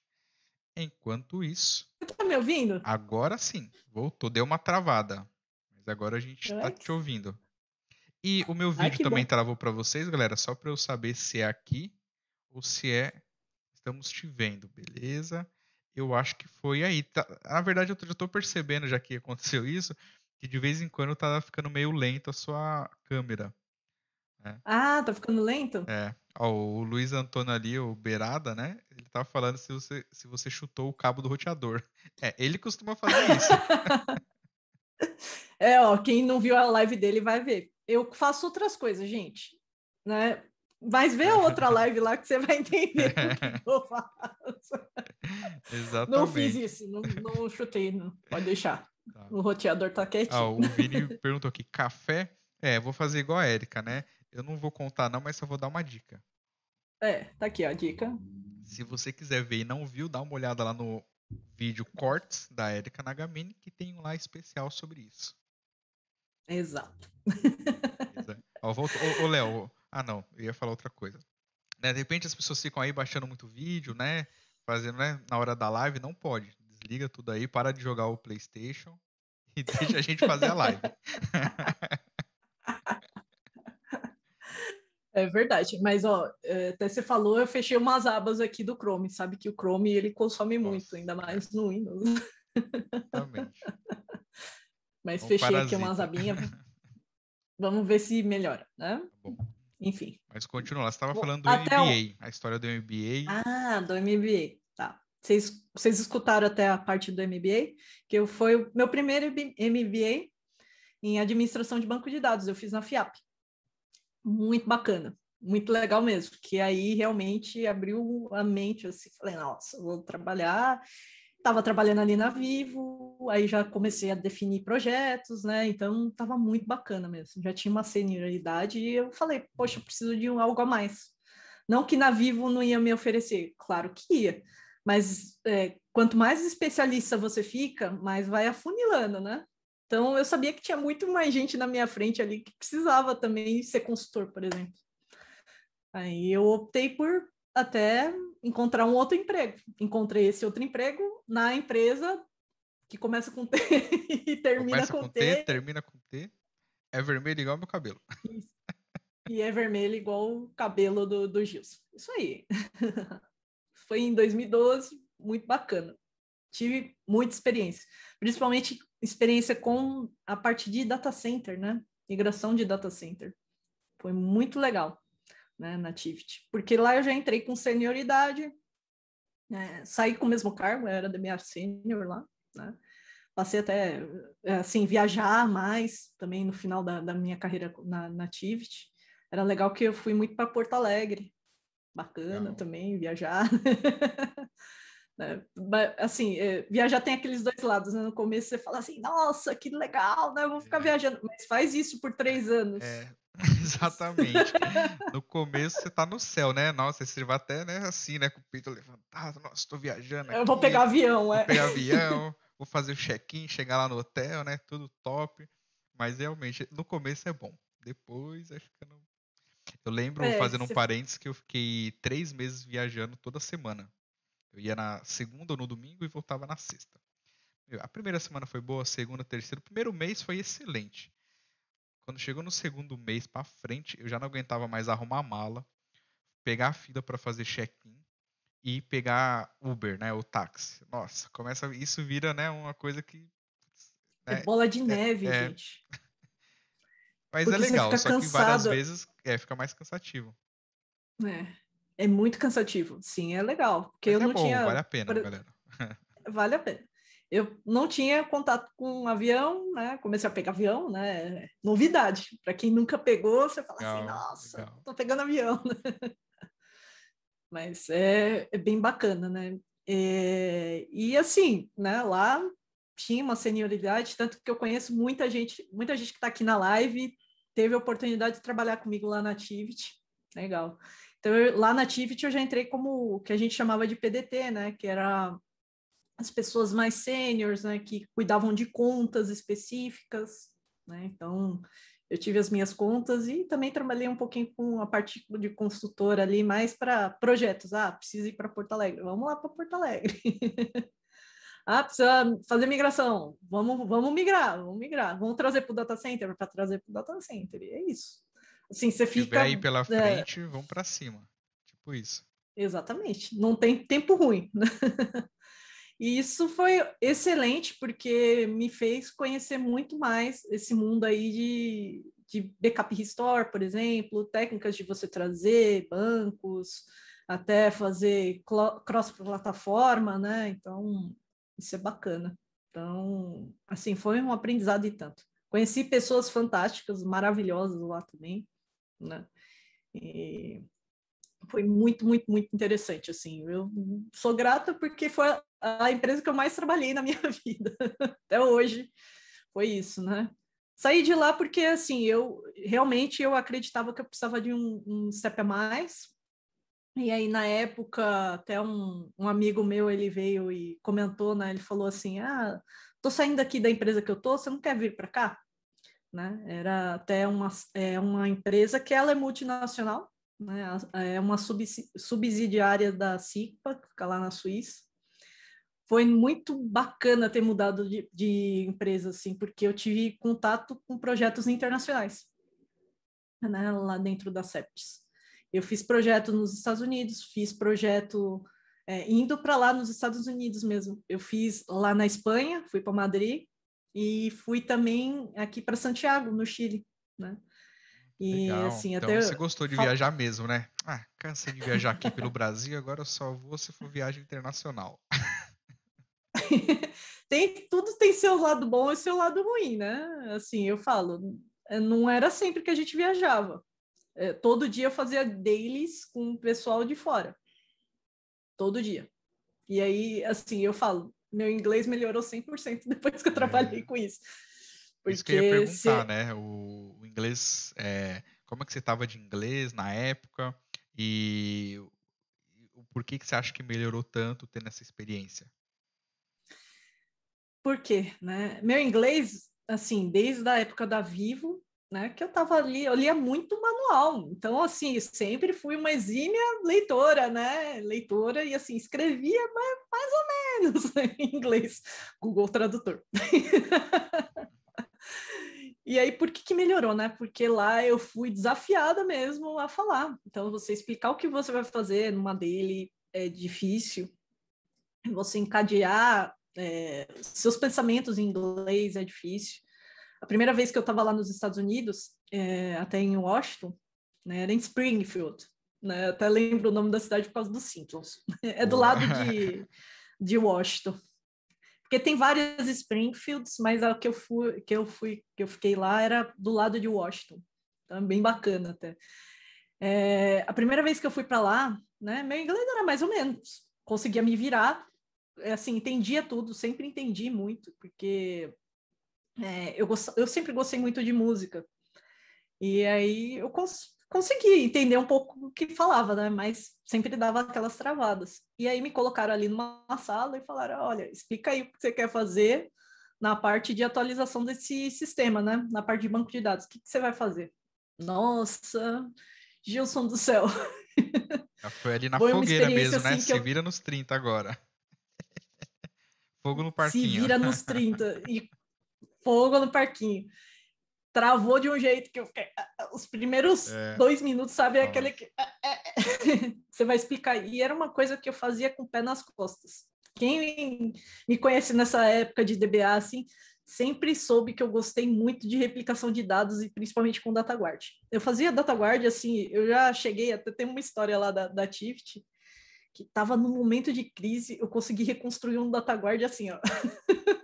que eu gostava. Bom. Eu sempre gostei do DataGuard. E aí, o que eu ia fazer lá, na verdade, era uma. é, eu ia atualizar um banco, era de 11 para 12, né? E transformar em hack, tranquilo, né? Era coisas que eu fazia ali no meu dia a dia. Na Activity fiz muito, na própria Vivo também tive muita experiência, porque para quem trabalhou já na Vivo ali, com o dia a dia, você fazendo a parte de consultoria, todo ano você, por exemplo, muda de fornecedor de, eh, de hardware, né? A hora tá no Itachi, aí vai para MC, volta para Dell, e assim, era muito dinâmico. Então, isso eu acabei pegando essas técnicas, ah, precisa instalar banco de dados, nossa, eu fazia isso muito tranquilo, né? E eu sabia fazer isso lá ali na CEPS, falei, não, eu vou fazer dessa, dessa forma porque vai dar o downtime mínimo, né? É o tempo ali, eu tinha instalado dois homes, era o tempo de migrar a base e atualizar. 40 minutos no máximo você faz isso aí, assim, com o pé nas costas, validando tudo bonitinho, né? E eu precisava explicar isso em inglês. Ali, uma sala com. tinha 10 pessoas, eu lembro, né? E tudo nativo, eram todos americanos. Só eu lá, estrangeira lá, né? Eu e tinha Freitada. o pessoal que era do Brasil aqui. É, freitada. Porque assim, tinha o pessoal do Brasil, mas o pessoal do Brasil que foi era um- uma pessoa de redes e outra um sysadmin. Né? Então eram três pessoas do Brasil e era de banco. Eu tinha que explicar minha parte. Ninguém ia explicar por mim. Demorou um tempo, mas saí do outro lado, eu fiz uns desenhinhos lá, os caras foram super compreensivos, então é, muito se engana, assim, quem acha assim, ah, eles vão ser tudo assim, rabugento. Você não tá falando certo, nem, nem, ninguém vai prestar atenção. Depende muito da pessoa, né? Existem pessoas e pessoas. E foi bem bacana, eles entenderam tudo, né? Deixaram eu fazer, confiaram em mim, e até me agradeceram no final do projeto e falaram assim: olha, parabéns, você veio aqui, fez o que muita gente assim não conseguiu fazer, até de outras partes do mundo, né? Não conseguiu fazer e você fez e fez com excelência, assim. Foi bem tranquilo, não deu problema nenhum na migração. Até Bom, eu achei muito legal seu, o feedback. Eriquinha. Muito bom, parabéns aí por esse desafio e por ter saído do outro lado com tanta coisa aí para você conseguir superar e conseguir sair do outro lado. Parabéns. É verdade. Aproveitando esse gancho que a gente está falando de inglês, né? Vocês que estão acompanhando a gente aí, eu vou dar dois recadinhos aqui rapidinho, tá? O primeiro é, se você está gostando do vídeo, não se esquece de deixar o seu like aí, beleza? Já deixa o like agora para não esquecer. Se você não é inscrito no canal, se inscreve e ativa o sininho aí para receber as notificações, principalmente porque o próximo entrevistado vai ser em inglês. E eu vou falar uma coisa: vocês não têm ideia de quem é o próximo entrevistado. Eu confesso, eu, Gilson, confesso que eu não imaginava que eu ia conseguir trazer, né, uma pessoa tão importante assim no mundo Oracle, né, no mundo de banco de dados, aqui no Golden Talks. E estou muito feliz por isso. E se você quiser saber quem vai ser esse próximo entrevistado, acompanhe até o final da live aí, que no finalzinho eu vou divulgar, beleza? Isso aí. Ó, só fazer, vou fazer outros parênteses. Se Vai vocês lá, não viram, tem algumas entrevistas em inglês que eu acho sensacionais, assim, que, ah, putz, que foram feitas aqui no, no Golden Talks, principalmente do Bob, Bobby Kurtz. Eu sempre admirava ele e continuo admirando, porque ele eu falo, putz, ele é um cara assim que pensa para frente, gosto muito do trabalho dele. E foi Bom. legal ver a entrevista dele. Nossa, foi a Do primeira Frank inglês. também. Nossa, foi a primeira inglês, essa do Bob. foi punk pra mim, viu, galera? Porque eu não. Sim, meu inglês, como se comunicar bem, mas tem muita coisa pra melhorar e é sempre um grande desafio pra mim fazer Golden Talks em inglês. E do Bob Curtis foi o primeiro que, olha, esse dia eu me tremia. Quem tava no backstage sabia o quão nervoso eu estava esse dia. ainda o fico, Bob- ainda fico. Ah, mas seu inglês tá top, Gilson, tá top. Você tá se comunicando ali direitinho, né? E, meu, é muito legal a entrevista com ele, porque, para quem não conhece, ele, para mim, ele é um dos pais do, do Golden Gate na Oracle, né? Logo que a Exato. Oracle adquiriu a Golden Gate, ele era o PM ali, né? Exatamente. Hoje ele tá com vários Hoje projetos ele saiu legais. para ir. Inclusive, fazendo um parênteses, eu tô para marcar uma live técnica com ele. Só tá me faltando tempinho para planejar, né? Então, tá vendo? Você não se inscreveu no canal, você não vai ficar sabendo, hein? Se inscreve aí. e aproveitando o comentário aqui do Rafael, ele tá falando, ó, Gilson, garoto, garoto propaganda do Zé Delivery. De cabelo vermelho. O pior que- Ó, eu já nem sei quem é o Zé Nossa, Delivery. é Pela risada é alguém conhecido, né? Eu não sei quem é o Zé Delivery. Depois eu Não, vou é o aplicativo de entrega, Gilson. Ah, é um que tá passando na TV ali, né? Acho que eu vi outro dia, mas eu não associei ainda. Vou, vou assistir de novo. Mas tá igualzinho, parando para pensar, É. tá igualzinho. Bom, depois eu vou dar uma olhada pra ver. Ah, o, o, o Alan, o Alan, né, Nascimento, tá falando, ó, faltou pintar as sobrancelhas, não valeu. Então, eu quase ia pintar, cara, mas aí como fica perto dos olhos, tal, e é com spray, né, e dá um puta trabalho, aí eu fiquei com receio. Porque só a, a barba, aqui- o bigode aqui foi muito ruim, né? Porque o spray é forte, tal, teve que colocar pano, tampar o nariz. Galera, não foi fácil fazer isso aqui, viu? Aí os olhos eu preferi, falei, não, né, vai que dá uma bugada nos olhos, aí eu não consigo fazer a live. Mas seu filho estranhou? Só fazendo um parênteses, aí abriu outro, né? Não. Parênteses. Depois vocês vão saber, depois. Tem uma surpresa. Eita, É, eita. ele não viu ainda, Oh. ele não viu ainda. Ele não viu? Não, não viu. Caramba! Eu achei que ele já viu. Não, ele não viu ainda. O pessoal comentando Eu confesso que eu me, Pode falar. eu me assustei. Assustou. Falei, nossa, tá vermelho mesmo. tá vermelho. É. Mas tinha ficado meio alaranjado, agora depois que passou um tempinho ficou mais vermelho. Ó, o Diego Andrade tá falando aqui, ó, não se cobrem é, sobre é, fluência em inglês. Mal temos o português fluente, o que é verdade. Falamos e escrevemos muita coisa errada. Isso é um, é um ponto bom, porque é uma coisa que eu sempre falo, até a Erika pode é, comentar sobre, né? O inglês, no meu ponto de vista particularmente, eu acho que é ensinado de forma um pouco é, distorcida, né, aqui no Brasil, porque a gente é tendenciado a falar e ouvir americano. Mas quando a gente vai para o mercado de trabalho, o que a gente mais faz é falar e ouvir pessoas que não têm sotaque americano, né? E aí você acaba começando a calibrar o seu ouvido de acordo com várias pessoas de vários países que tiveram a mesma dificuldade que você, que é ter uma língua nativa e ter que aprender aí o tal do inglês. E aí, por um tempo, eu até achava que eu não entendia muito inglês e que eu era muito ruim. Eu tentava sempre, até hoje, melhorar, estudar. E com o tempo você começa a ver que a outra pessoa que está lá do outro lado tem a mesma dificuldade que você. E aí ela também tá tentando te entender e acha que ela não fala bem e você fica pensando, meu, eu não entendo nada do que ele tá falando. E o cara tá lá pensando a mesma coisa, né? Na verdade, o ideal é você tentar se comunicar, né? Às vezes não sai aquele acento, assim, não, é accent, é pronúncia, né? A pronúncia não sai do jeito que você quer, às vezes a palavra não vem, mas não desista, continua tentando aí. Assim, todo mundo tem sotaque. Todo mundo. Uma vez Isso eu aí. tava no Chile, né? Foi bem engraçado. Porque, tipo, falava, caramba, o australiano fala melhor espanhol do que eu. que, tipo, o português é parecido, gente, não é igual. Eu tô estudando aí espanhol, não é igual, né? Mas dá para você entender muita coisa do espanhol. E você via o, o australiano falando ali em espanhol, eu falei, caramba, e eu não lembrava como era a palavra sotaque. né? Como era a palavra sotaque, aí ele falou accent, quando você falou, eu lembrei dele. ah, legal. É, não, e tipo, era muito legal. Você fala assim, é o que você falou, né? Às vezes você fica se cobrando tanto para falar perfeito. Poxa, comunicação é uma via de mão dupla, né? Você fala e a pessoa também tem que tentar te entender, né? Isso aí. Então, Isso é mais funciona- importante. Se a pronúncia tá 100% certo, se você falou a palavra perfeitamente com sotaque americano. Isso aí. É, é- é É. legal, é legal. Não tô desmerecendo quem fala, não é isso. Mas é, não é assim uma coisa que é extrema necessidade. O principal é se comunicar. Depois você vai fazendo os improvements ali com o tempo. Exato. E assim, olha, quanto mais você treina, quanto mais você tem oportunidade de falar, eu sei que todo mundo critica, por exemplo, ai, é, chamado, suporte, por exemplo, das grandes empresas, dos fornecedores.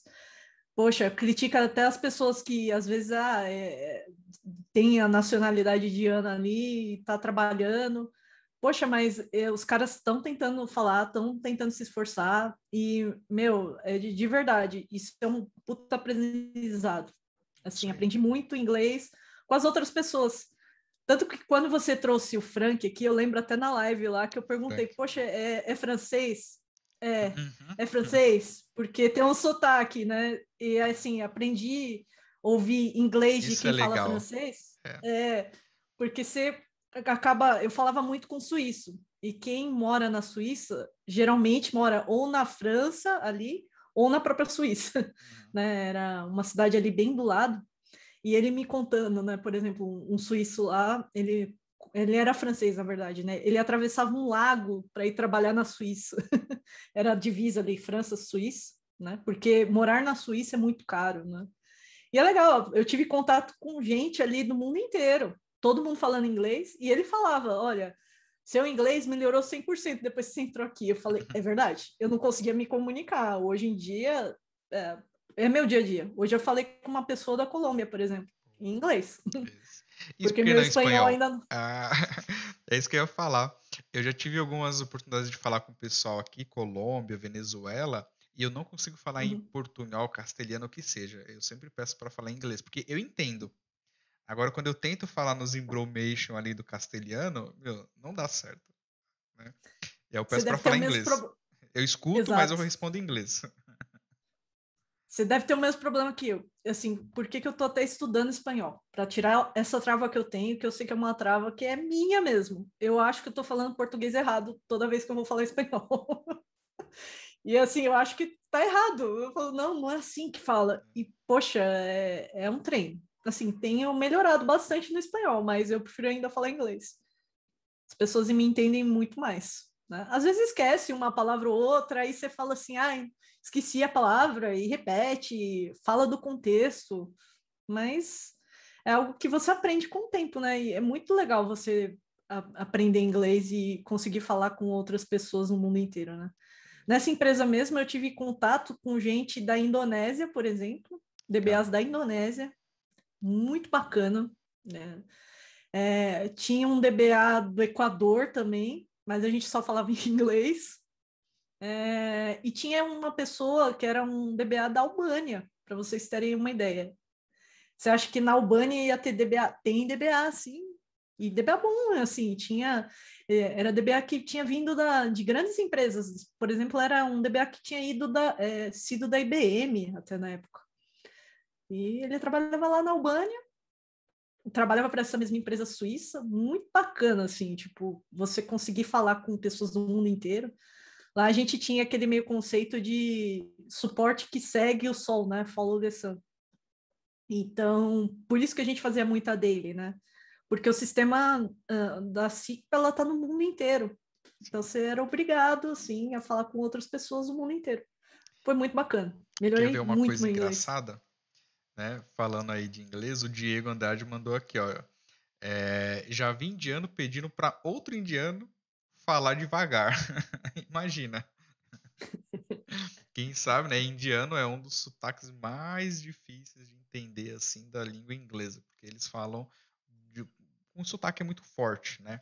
E aí, se você não tá com o ouvido calibrado ali, acostumado, né? É mais difícil de entender, de primeira, assim.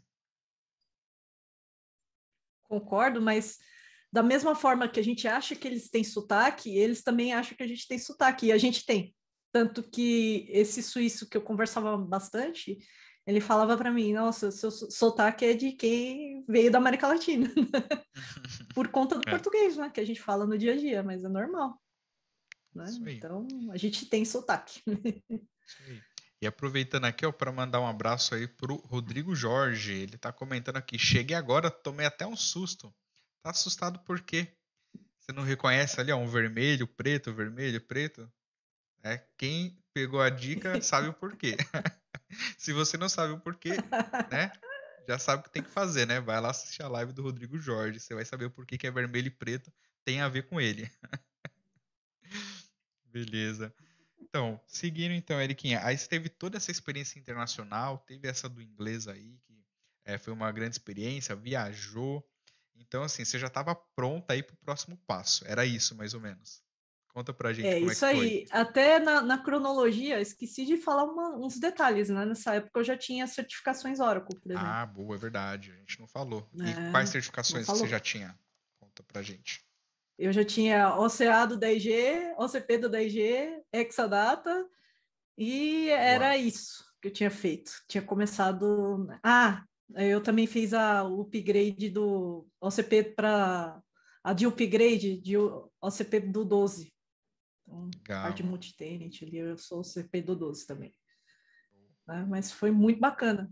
E nessa época eu até comecei a estudar um pouco de cloud, porque eu via que era tendência mesmo. É, Era 2018, já estamos já chegando no recente já, né? E foi muito bacana, né? Tava começando a estudar cloud, aí eu falei, putz, é, já tinha feito um MBA lá, precisava evoluir, é, isso eu falei, eu quero fazer um outro MBA. Comecei a fazer um outro MBA em engenharia de dados. Então, estava começando ali a ver um pouco mais de cloud, a ver engenharia de dados. Então, foi muito bacana, né? Porque abriu a mente. Você fala assim, caramba, tem muito mais coisa aí para aprender. E, poxa, foi muito bacana, porque isso me abriu horizontes e portas, né? Para chegar até onde eu cheguei hoje. Cheguei ali, eu mudei, eu fiquei pouco tempo ali na- nessa empresa, mas foi muito enriquecedor por conta disso, né? Saí uma outra profissional, tanto que eu consegui emprego onde eu estou hoje, né? E foi muito bacana até conseguir esse emprego justamente porque eu estava me evolu tava evoluindo, estava estudando ali constantemente. Então, é uma dica, né? Nunca parem de estudar, porque em tecnologia, até o Gilson fala muito isso, é verdade, eu concordo com ele. Em tecnologia, assim, você passa 10 anos, já mudou tudo. tudo evolui, né? As tecnologias, elas evoluem. Então, eu precisava. Fiz o, o MBA de engenharia de dados e estava agora vim para o mundo mais cloud, né? Já estava ali começando, estudando, né? Falei, ah, aí surgiu uma vaga um- na, na própria Oracle, que é onde eu trabalho, né? Essa vaga até ela foi bacana porque foi uma indicação de um profissional que eu trabalhei lá na Vivo. Então, é legal que ele falou, olha, tem uma vaga aqui. Ele já trabalhava lá. Falei, quer vir? Falei, ah, eu quero. Aí fiz o processo. Só que até para contar um pouquinho da, dessa história, né? Eu cheguei na última vez que eu tentei entrar na Oracle. Eu- antes disso, eu tinha tentado outras três. Então, foi a quarta vez. Ah, legal, isso eu não sabia, hein? É, isso eu tô contando aqui. Legal, legal. Primeira mão, hein, Eu- galera? nunca desista, né? Faça igual a Eriquinha, persistência, que dá certo, né? Exato. Dá certo, porque o que, que acontece? É, tem, às vezes, você tem que entender que não é que uh, você não está entrando ali na empresa por uma deficiência que é sua. Pode ser sua. Na primeira vez que eu fiz entrevista na hora, era minha. Mas depois disso eu corrigi. Nas outras duas não foi um, algo, uh, algo que era relacionado a mim. Para quem já trabalhou em uma grande empresa, sabe que tem, eh, as aprovações às vezes são externas, fora do Brasil. Então, não é uma característica só da Oracle, mas toda multinacional é assim, é para fora do, do, Brasil, e às vezes demora esse processo. Né? Já aconteceu também de, de, virada de ano fiscal lá, né, da própria Oracle, cancelarem as vagas. E isso aconteceu comigo também. Aí você isso fica naquela acontece expectativa. mesmo, eu já vi acontecer. Esse negócio de ano fiscal, se não fechar as vagas ou não dá certo, ou alguma coisa assim, dá ruim. Perdeu. Perde. É perde, e aí é muito triste, porque você cria aquela expectativa, nossa, passei por tudo, né? Até eles falam, não, ó, a gente vai subir a sua aprovação, não deu certo. Foi triste. Mas aí na quarta vez deu certo. E foi muito bom, né? Que eu fui aprovada.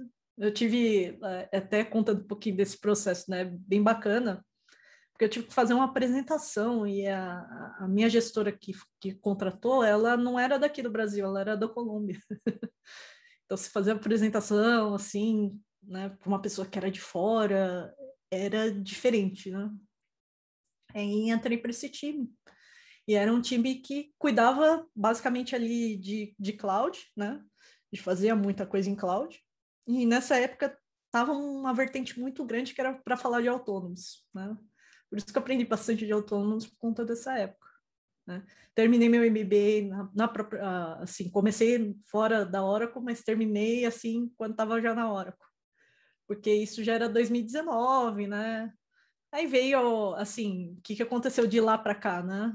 De 2019 até agora, né? Que eu estou no mesmo emprego foi muito bacana, né? Porque lá dentro, assim, para quem já trabalhou em uma grande empresa, sabe que é um, um mundo assim à parte, né? Você, tudo é dinâmico. Você, se você não é acostumado a mudanças, não vá para uma grande empresa, porque toda hora mudava, toda hora mudava, eram coisas diferentes que você tinha que fazer, né? E poxa, é, tinham me colocado ali no papel de liderança, não deu muito certo por algumas razões né? E aí estavam mudando, deu uma pequena confusão ali, né? E aí eu falei, poxa, conversei com outro gestor de lá, é, um outro gestor que tinha uma vaga, né? Falei, ah, poxa, eu queria ir para sua área, porque sua área ela atende um, a, a clientes mais, digamos assim, mais empresariais, né? Então, poxa, daria certo, né? Faria, faz sentido com o que eu estou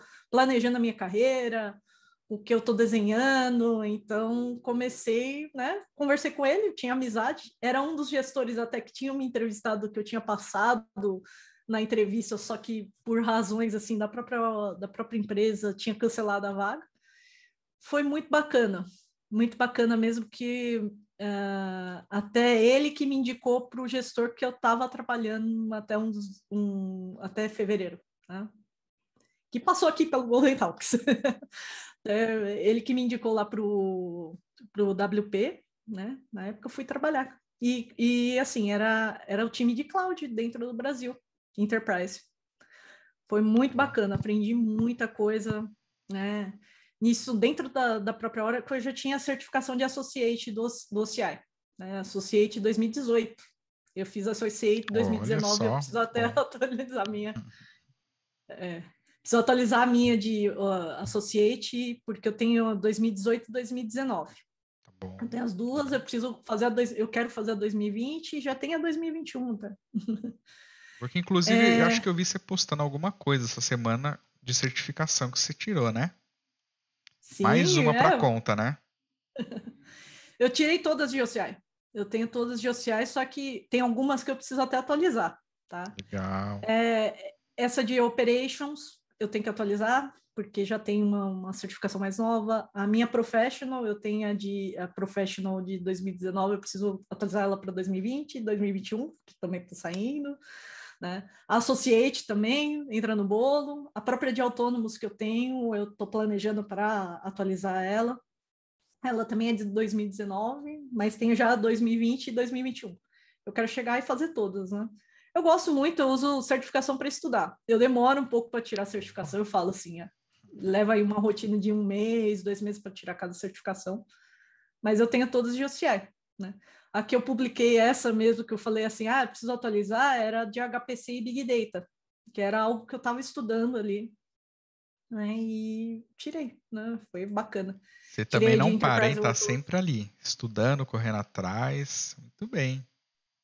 Sim, além de ter metas, mas eu gosto de usar certificações para estudar, para reavaliar meu conhecimento, para assim, para dar um next step, né? Porque poxa, a certificação ela te dá uma base que você pode aplicar ali no dia a dia. Obviamente, ela não é 100%, né? Não é 100% do dia a dia, mas a base tem tudo nela.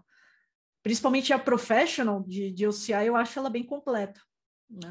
bem completa mesmo, na questão ali de de prova, ela é uma das mais completas e mais difíceis Boa. também de tirar. Ah, esse é OCP de nuvem, né? Eu sou OCP de, de cloud, Muito bem, E foi bem parabéns, bacana, né? parabéns. né? Foi bem legal, né? Nessa época também, até falando um pouquinho, né? Que eu tirei essas certificações, então o que, que aconteceu ali, né? Em 2020 veio a pandemia, que aí foi o primeiro Golden Talks. Cheguei aí no, no primeiro Golden Talks. Tava fazendo ali as certificações, tinha sido convidada para uma nova área, tava ali há cinco meses nessa área. Era bacana porque eu fui Cloud Engineer, né? Cloud Engineer ele tem uma vertente, né? Hoje eu já estou em outra área, mas dentro da própria empresa, isso é bom, dinâmico, né? Mas até contar um pouquinho do dia a dia de um Cloud Engineer, justamente você, você acaba sendo um pouco mais especialista, porque se enxerga mais um nicho, né? E era bacana. Para você ter uma ideia como muda tudo, né, dentro da empresa, é, naquela época que eu vim falando no Golden Talks, a gente tinha uma equipe que eram sete pessoas. Hoje a gente está em 32. Então a equipe está crescendo. Cresceu bastante, eu diria, hein? É, para 7 para 32. É, Mais quatro vezes aí para mais um pouquinho. Muito bom. exatamente. E assim, até planos, eu sei que tem planos para estender isso aí. Com certeza vai mudar. Eu sei que todo ano fiscal lá dentro da Oracle muda, então, assim, você acaba acostumando. Você vai assim, ah, legal, é, é diferente. É bom que não tem é, marasmo, nem você fica sempre na mesma, você sempre está alterando. Não é aquela coisa assim, ah, vou fazer sempre a mesma coisa. Não, toda hora você está alterando. E também vai muito de você querer, né? Às vezes, poxa, eu quero estar em determinada área, lá você tem total liberdade de conversar com outro gestor ou com outra pessoa, né?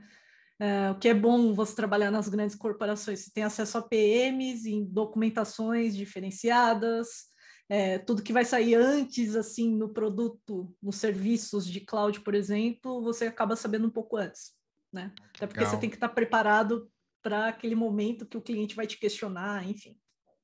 né? Foi muito bacana essa minha história como cloud engineer. Tenho, assim, sou muito grato porque eu aprendi muita coisa, até lidar com mais, assim, muito mais clientes, né? Depois que eu fui para essa área nova, que acabou crescendo, né? E aí, até antes de chegar em, em 2021, né? finalzinho ali, depois do Golden Talks, eu decidi que, além das certificações, eu queria fazer algo externo, né? Eu já estava estudando para a parte de ciência de dados. Né? Eu sempre quis, eu falei, poxa, era um mercado que eu estava ali começando a explorar, falei, ah, poxa, estou falando bastante de serviços em cloud ligado para essa área, porque não estuda e não se especializa muito mais, né? E, aí eu fiz uma extensão na própria Unicamp, foi a minha última extensão, assim, né, que eu fiz. Uh, acabou até no finalzinho do ano, foi em dezembro. Foi muito bacana. Uh, era uma extensão em mineração de dados complexos. O que, que se aprende lá? Basicamente, técnicas de ciência de dados. Né? Então, como minerar dado mesmo, né? Então, desde ali de aplicar uma SVN, ou sei lá, trabalhar com redes neurais, né, CNNs, enfim, Tem di- diferentes técnicas para você fazer e aplicar a parte de ciência de dados. No Golden Talks mesmo do ano passado, é, eu já tinha comentado, né, que eu tinha estava começando para essa área, tanto que eu mostrei um livro lá na época que é, é um- uma base muito grande, né, e bem bacana.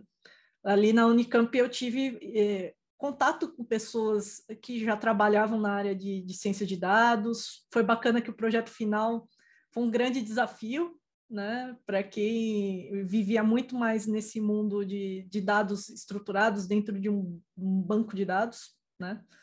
Ali eu comecei, já, já tinha um pouquinho de experiência com a parte de engenharia de dados, então engenharia de dados não é só banco de dados, né? Muito se engana. É, e aí você começa a ver outros mundos, né? Você fala assim, poxa, então tá legal. Eu tenho que separar base de treino-teste, tem que minerar dado que é de imagem. O meu projeto final, ele foi até de, de detecção de distração de motorista. Muito bacana o, o projeto, porque a gente tinha um, um set de imagens lá e a gente trabalhou isso e, e identificou se o motorista estava dirigindo corretamente ou não. É, o nosso modelo ele tinha uma acurácia muito boa. Acurácia, quem não sabe, é, a- é uma das métricas de performance de modelo, né? Então, muito bacana, foi legal. Assim, Se e eu trazer isso cada vez mais para São Paulo, ferrou. Mais da metade aí vão perder a habilitação. Vocês concordam, galera, ou não? Eu vou concordar com você, porque ali, é, o que, que acontece, né? Às vezes você pode ter um viés, né, dentro de um, um modelo preditivo. O viés é assim, ah, eu só estou trabalhando com imagem, mas às vezes o cara não está falando com uma pessoa que está do lado, ele só está com uma boca aberta. E aí, como é que você vai identificar se só está vendo imagem? Você não está vendo som também. Então você teria que trazer mais coisas para o modelo, né? Então acho que para São Paulo isso é aplicável, mas acho que para todo mundo, né? Tinha muita coisa que o modelo errava, o modelo que a gente construiu lá, mas dava para explorar muito mais, mas poxa, a gente tinha que ter mais tempo. Né? e o curso tinha que acabar. A gente fez isso em um mês e foi uma correria, porque dentro do modelo que a gente estava treinando ali, é, a gente não tinha classificado ali, colocado label nas fotos, e a gente estava usando a mesma base para treinar e a mesma base para testar. As mesmas imagens, porque estava tudo, a gente usava o mesmo bolo e, poxa, aprendi que não pode fazer isso, realmente, não pode. E toda essa parte legal. técnica essa experiência que você teve aí, com certeza agregou muito, né? Esse desenvolvimento técnico aí, de especialização. É, e falando agora um pouquinho dos soft skills, né? É, desde o ano passado para cá, você começou a se envolver mais aí nas, nas comunidades da- das mulheres, com a Cloud Girls, com vários eventos que você palestrou, né? E fez lives também, né? É, você desenvolveu esses soft skills nesse período também, ali junto com a parte técnica? Como é que foi isso? Sim, muito, muito, muito, muito. Mas até ah, você me lembrou de um ponto, né? Em 2019, pouco antes, eu- não, eu tinha acabado de entrar na Oracle, mais ou menos. Eu fiz a minha primeira palestra é, presencial mesmo. Foi a primeira vez que eu palestrei, foi até no DBA Brasil. Eu tinha esquecido de contar essa história.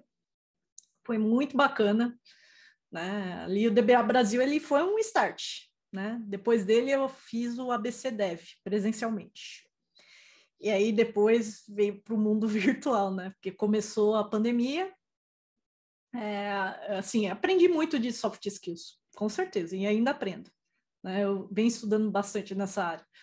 Mas é, veio a pandemia, até no Golden Talks lá do ano passado, eu tinha mencionado que a gente tinha um canal, né? Foi um dos primeiros é, pré-pandemia, assim, depois que pós-pandemia, quando aconteceu, foi o primeiro a ser lançado assim no Brasil, que era do OCI, né? Então a gente publicava muita coisa. Depois disso veio vieram outros canais, né? Mas a gente foi um dos primeiros né? que a gente publicava conteúdo e principalmente era o conteúdo do InPocket, que é uma trilha semanal, né? A gente começou duas vezes por semana, a gente transformou ela por uma vez uma semana, que hoje em dia é feito toda quinta. Então toda quinta tem conteúdo lá do InPocket. Né? Até as primeiras, uma das primeiras palestras foi a minha. Minha foi a segunda. A primeira foi do Guilherme, a minha foi a segunda. Mas é uma trilha que surgiu ali daquele conjunto de sete pessoas que hoje são 32, né? Muitos dele tinha, tem pessoas que saiu, saíram da empresa, tem pessoas que saíram da equipe e foram para outra equipe, né? Mas o InPocket é algo que está rodando até hoje. Nisso veio também é, o Surfast Track, né? O Surfast Track a gente começou a apresentar ali um pouco depois da pandemia, né? E começou a entregar isso. Na época também a gente fez uma parte lá de painel com os especialistas, teve só quatro, porque era uma trilha mais longa e a gente sabe que apresentar coisas durante o horário de trabalho das pessoas, a gente acaba é, assim, perdendo um pouco do engajamento, né? Porque a gente sabe, dia a dia é complicado, né? A pessoa ficar conectada ali. O Inpocket, ele até o Inpocket não, desculpa. O OCI, o Fast Track, Fast Forward, é, tem o, o, Fast Track de autônomos, eles até funcionam assim, sendo um dia inteiro, mas a gente faz isso a cada dois meses, por exemplo. Então, são eventos que surgiram, né, que foram de conversas ali. É, o, o OCR Fast Track ele era presencial antes, para remodelar levou um pouquinho de tempo, então hoje o, o formato está super bem assim avaliado. Quem já fez um, um fast track sabe que é, já está bem customizadinho ali, né? E quem trabalha assim lá dentro sabe que tem muitas versões. Então eu já vi as primeiras versões. A que está hoje, nossa, é sensacional, né? Então ali foi bacana. A gente já chegou assim a ter 500 pessoas numa sala de Zoom. Caraca, bastante gente, hein? 500 é pessoas. É muita gente. E aí toda a equipe ajudando, porque ficava ali no chat e tinha perguntas, dúvidas, é, assim. E acabou estourando, né? Eu até faço hoje muita, muita coisa, né? Muito evento, até fora da própria, da própria Oracle, né? Porque eu gosto de compartilhar conhecimento. Então, aí surgiram convites, né? Veio aqui, né, o Golden Talks, né, surgiram convites, por exemplo, hoje eu faço trilhas, né, a última que eu fiz até foi num grupo de ciência de dados da Faculdade Federal do Paraná, o Legal. E por conta dessa vertente de dados. Né? Comecei a palestrar também é, no TDC, né? já fiz TDC e não é só na, na sala Oracle, eu fiz te, submetendo mesmo palestra. Palestrei no GOB também do ano passado, que foi o, o, o virtual, né? Falei de autônomos lá.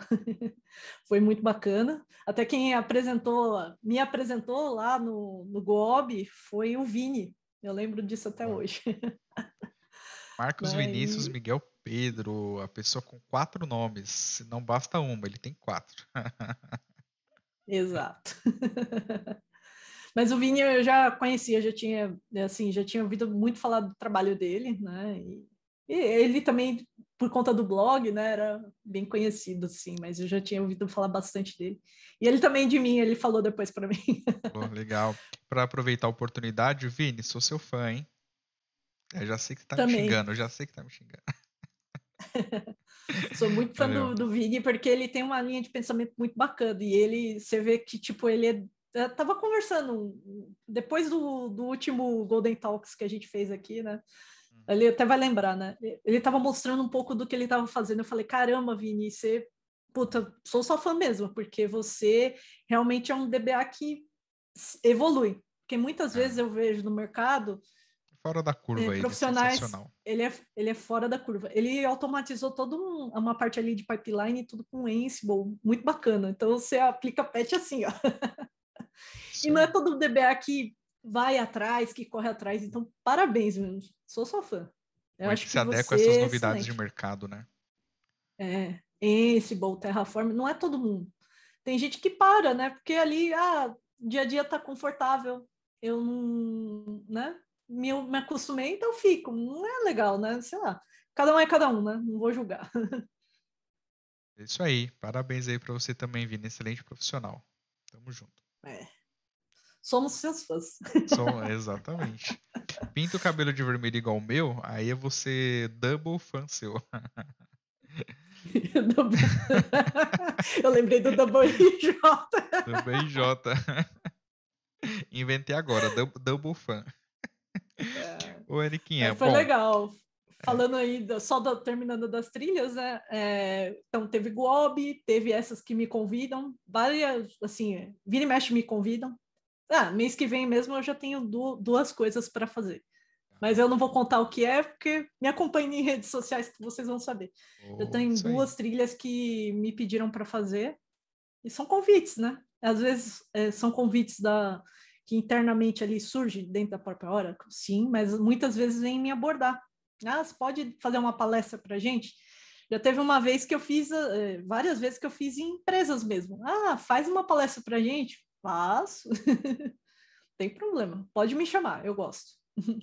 Aí, muito bem, muito bem. E aí, se você quiser entrar em contato com a Érica, né, dá uma olhada na descrição desse vídeo que tem os contatos dela lá. Então, vê lá as redes sociais, segue ela nas redes e chama ela lá para passar uma bucha. Pode chamar. Beleza? É, assim, todo, todo mundo fala assim, ah, a Erika explica bem, mas é que eu gosto de fazer isso. Eu faço, putz, com essas trilhas, explicar, eu adoro fazer. É, quando a gente gosta disso, a gente faz é, com gosto mesmo, né? Muito Uhum, bom. Com certeza. Legal, Eriquinha. Eu tô vendo aqui, a gente tá uma hora e quarenta já de live, já tá um tempinho, né? Tem um recado que eu vou dar para vocês daqui a pouco, então fiquem até o final. Eu falei que ia ter uma surpresa, então segurem aí, que já já vocês vão saber uma surpresa sensacional, que no mínimo vocês vão dar muita risada, tá? Mas aguardem aí. Nossa, E essa nem eu isso- sei, hein, gente. Não, a Erika não sabe mesmo. Ninguém sabe, segredo. Vai ser revelado ao vivo. É, uma coisa que você comentou ali, é, talvez rápido, foi do MBA, mas você não tem um só, né? Você tem dois MBA, certo? Um é de Data Isso. Engineering e o outro é de Administração de banco de dados. Administração de Banco de Dados. Olha só, vocês conhecem, galera? Alguém que tem dois MBAs? Eu conheço. Tá aqui do lado.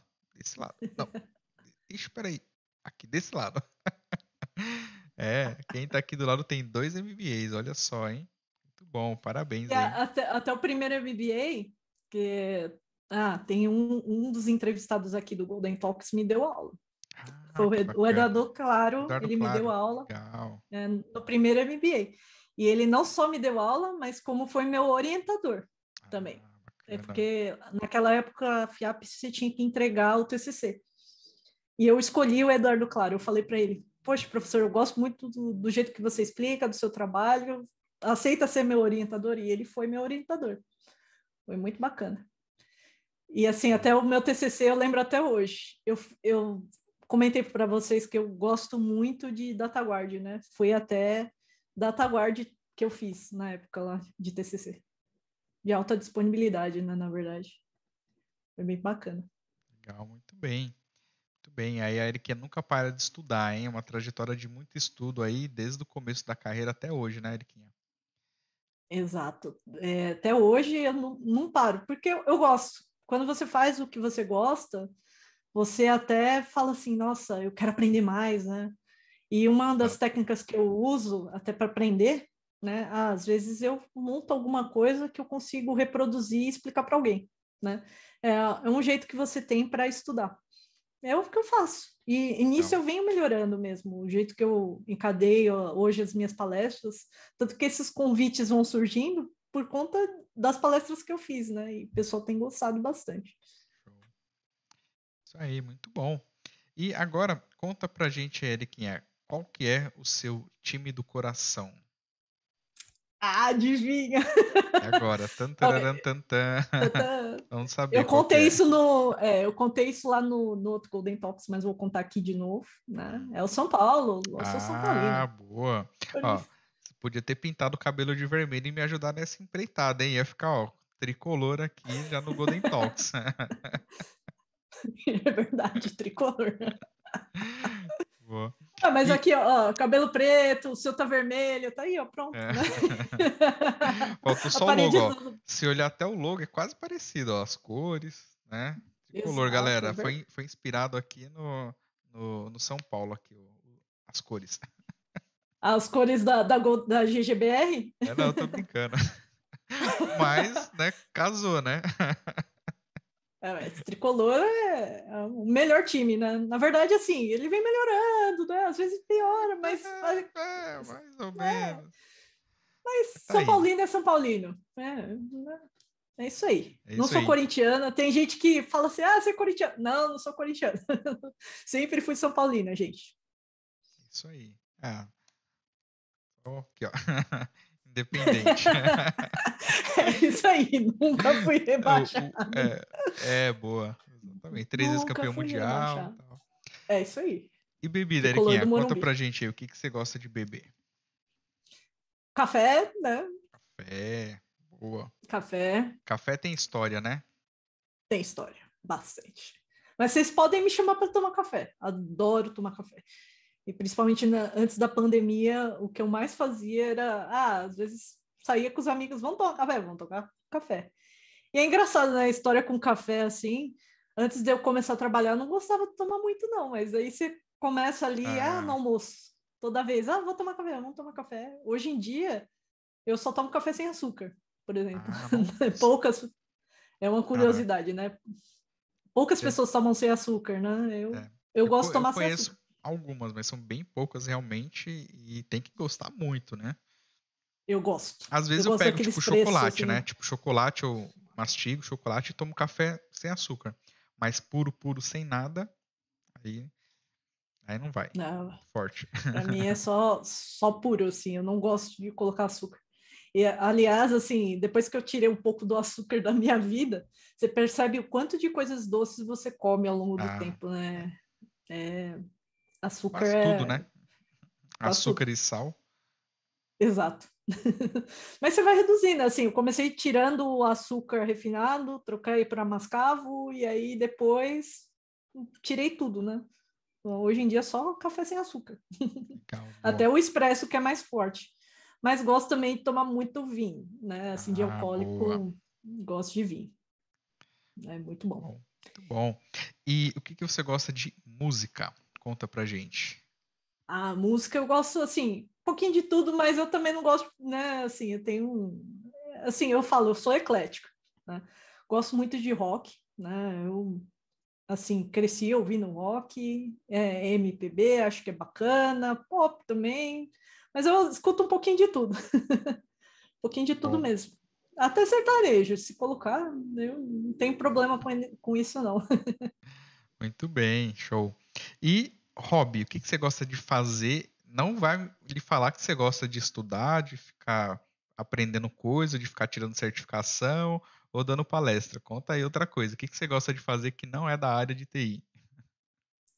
que não é da área de TI. Também contei isso lá no, no Golden Talks, mas até para ficar aqui de novo. registrado, É isso aí. contar de novo. Gosto de tocar baixo. Adoro tocar baixo. Eu, Boa. assim, é o que eu faço de hobby, né? Também teve uma época assim, eu até às vezes me aventuro e tento cantar, mas não é, não sou exímia cantora não, né?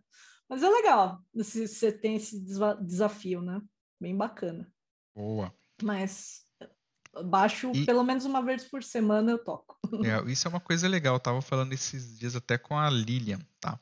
É, que ela também toca e tem uma galera de TikTok. Eu falei, meu, quando voltar as coisas ao normal, vamos fazer um evento aí pra gente juntar a galera, né? E fazer música, né?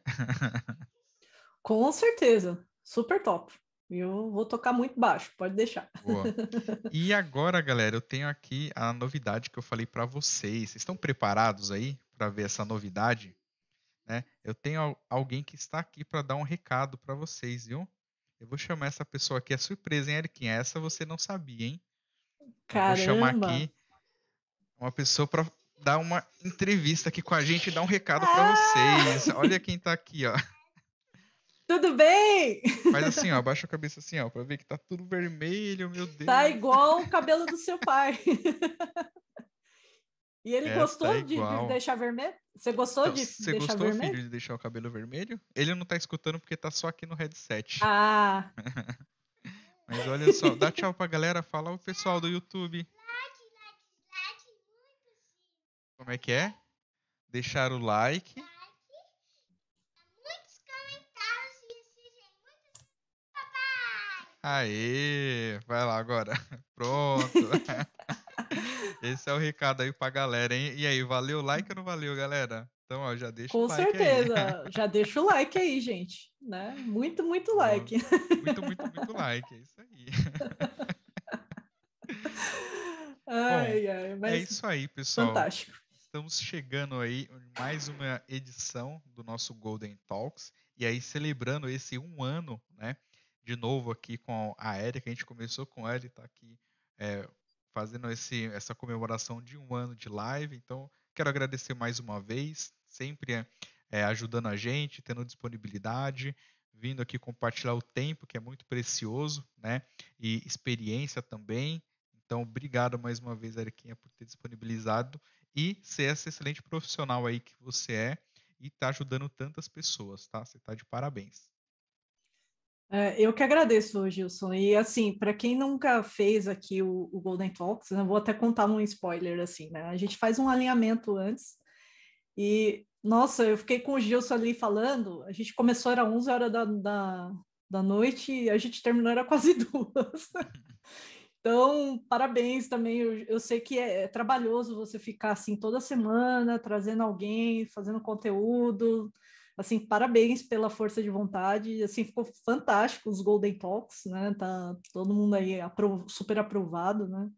E é legal que você acaba conhecendo mais os profissionais, né? Porque às vezes você enxerga ali o palco do outro, né? Eu costumo até eu vi uma frase né, nesse sentido, né? Você enxerga muito o que o outro está fazendo mas você não enxerga os bastidores ali, né? O que, que ele fez para estar tá ali, né? Ou o que, que ele está fazendo ali por trás. Né? Então, parabéns, assim. É...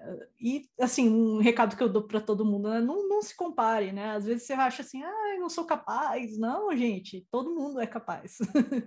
Fiquem tranquilos, né? Mas obrigado novamente pelo convite, eu sou, assim, adoro estar tá aqui e se tiver mais oportunidades, com certeza estarei aqui de novo, né? Por que não? Boa. e é isso aí, Giz. E faltou só aquela perguntinha, né? A principal aí que eu faço no final de todos os Golden Talks. O que, que é sucesso para Erika Nagamini?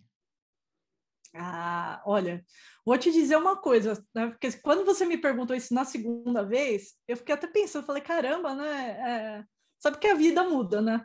Então, o que é sucesso para você hoje pode não ser sucesso amanhã, né? Então, hoje, para mim, sucesso é justamente ter orgulho da minha carreira e de tudo que eu fiz até aqui, sabe? Eu, assim, não comecei e não tinha nada. Comecei com, como todo mundo começa.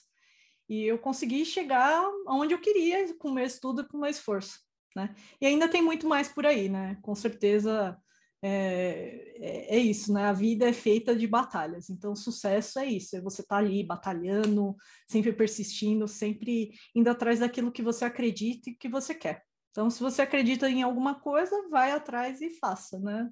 É isso. Se você não sabe como fazer, pelo menos pesquise sobre, correlaciona, pega exemplos.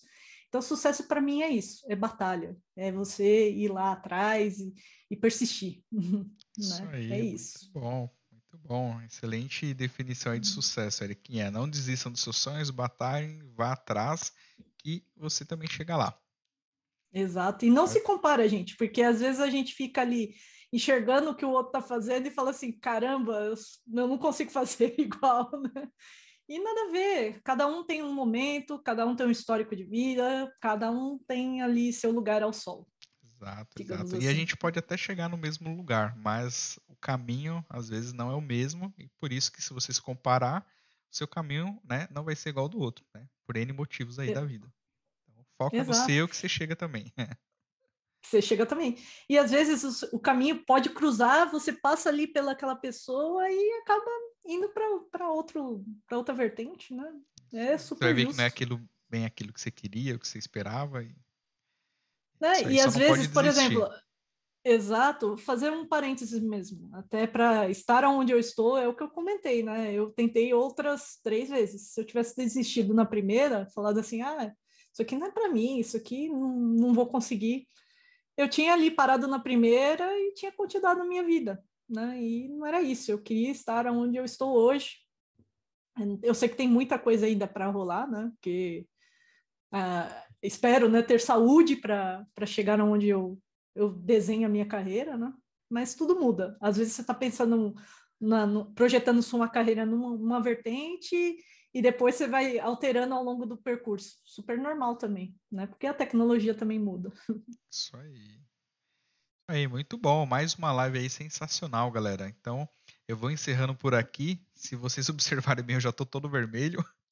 Eu não sei como é que eu vou me desfazer disso aqui.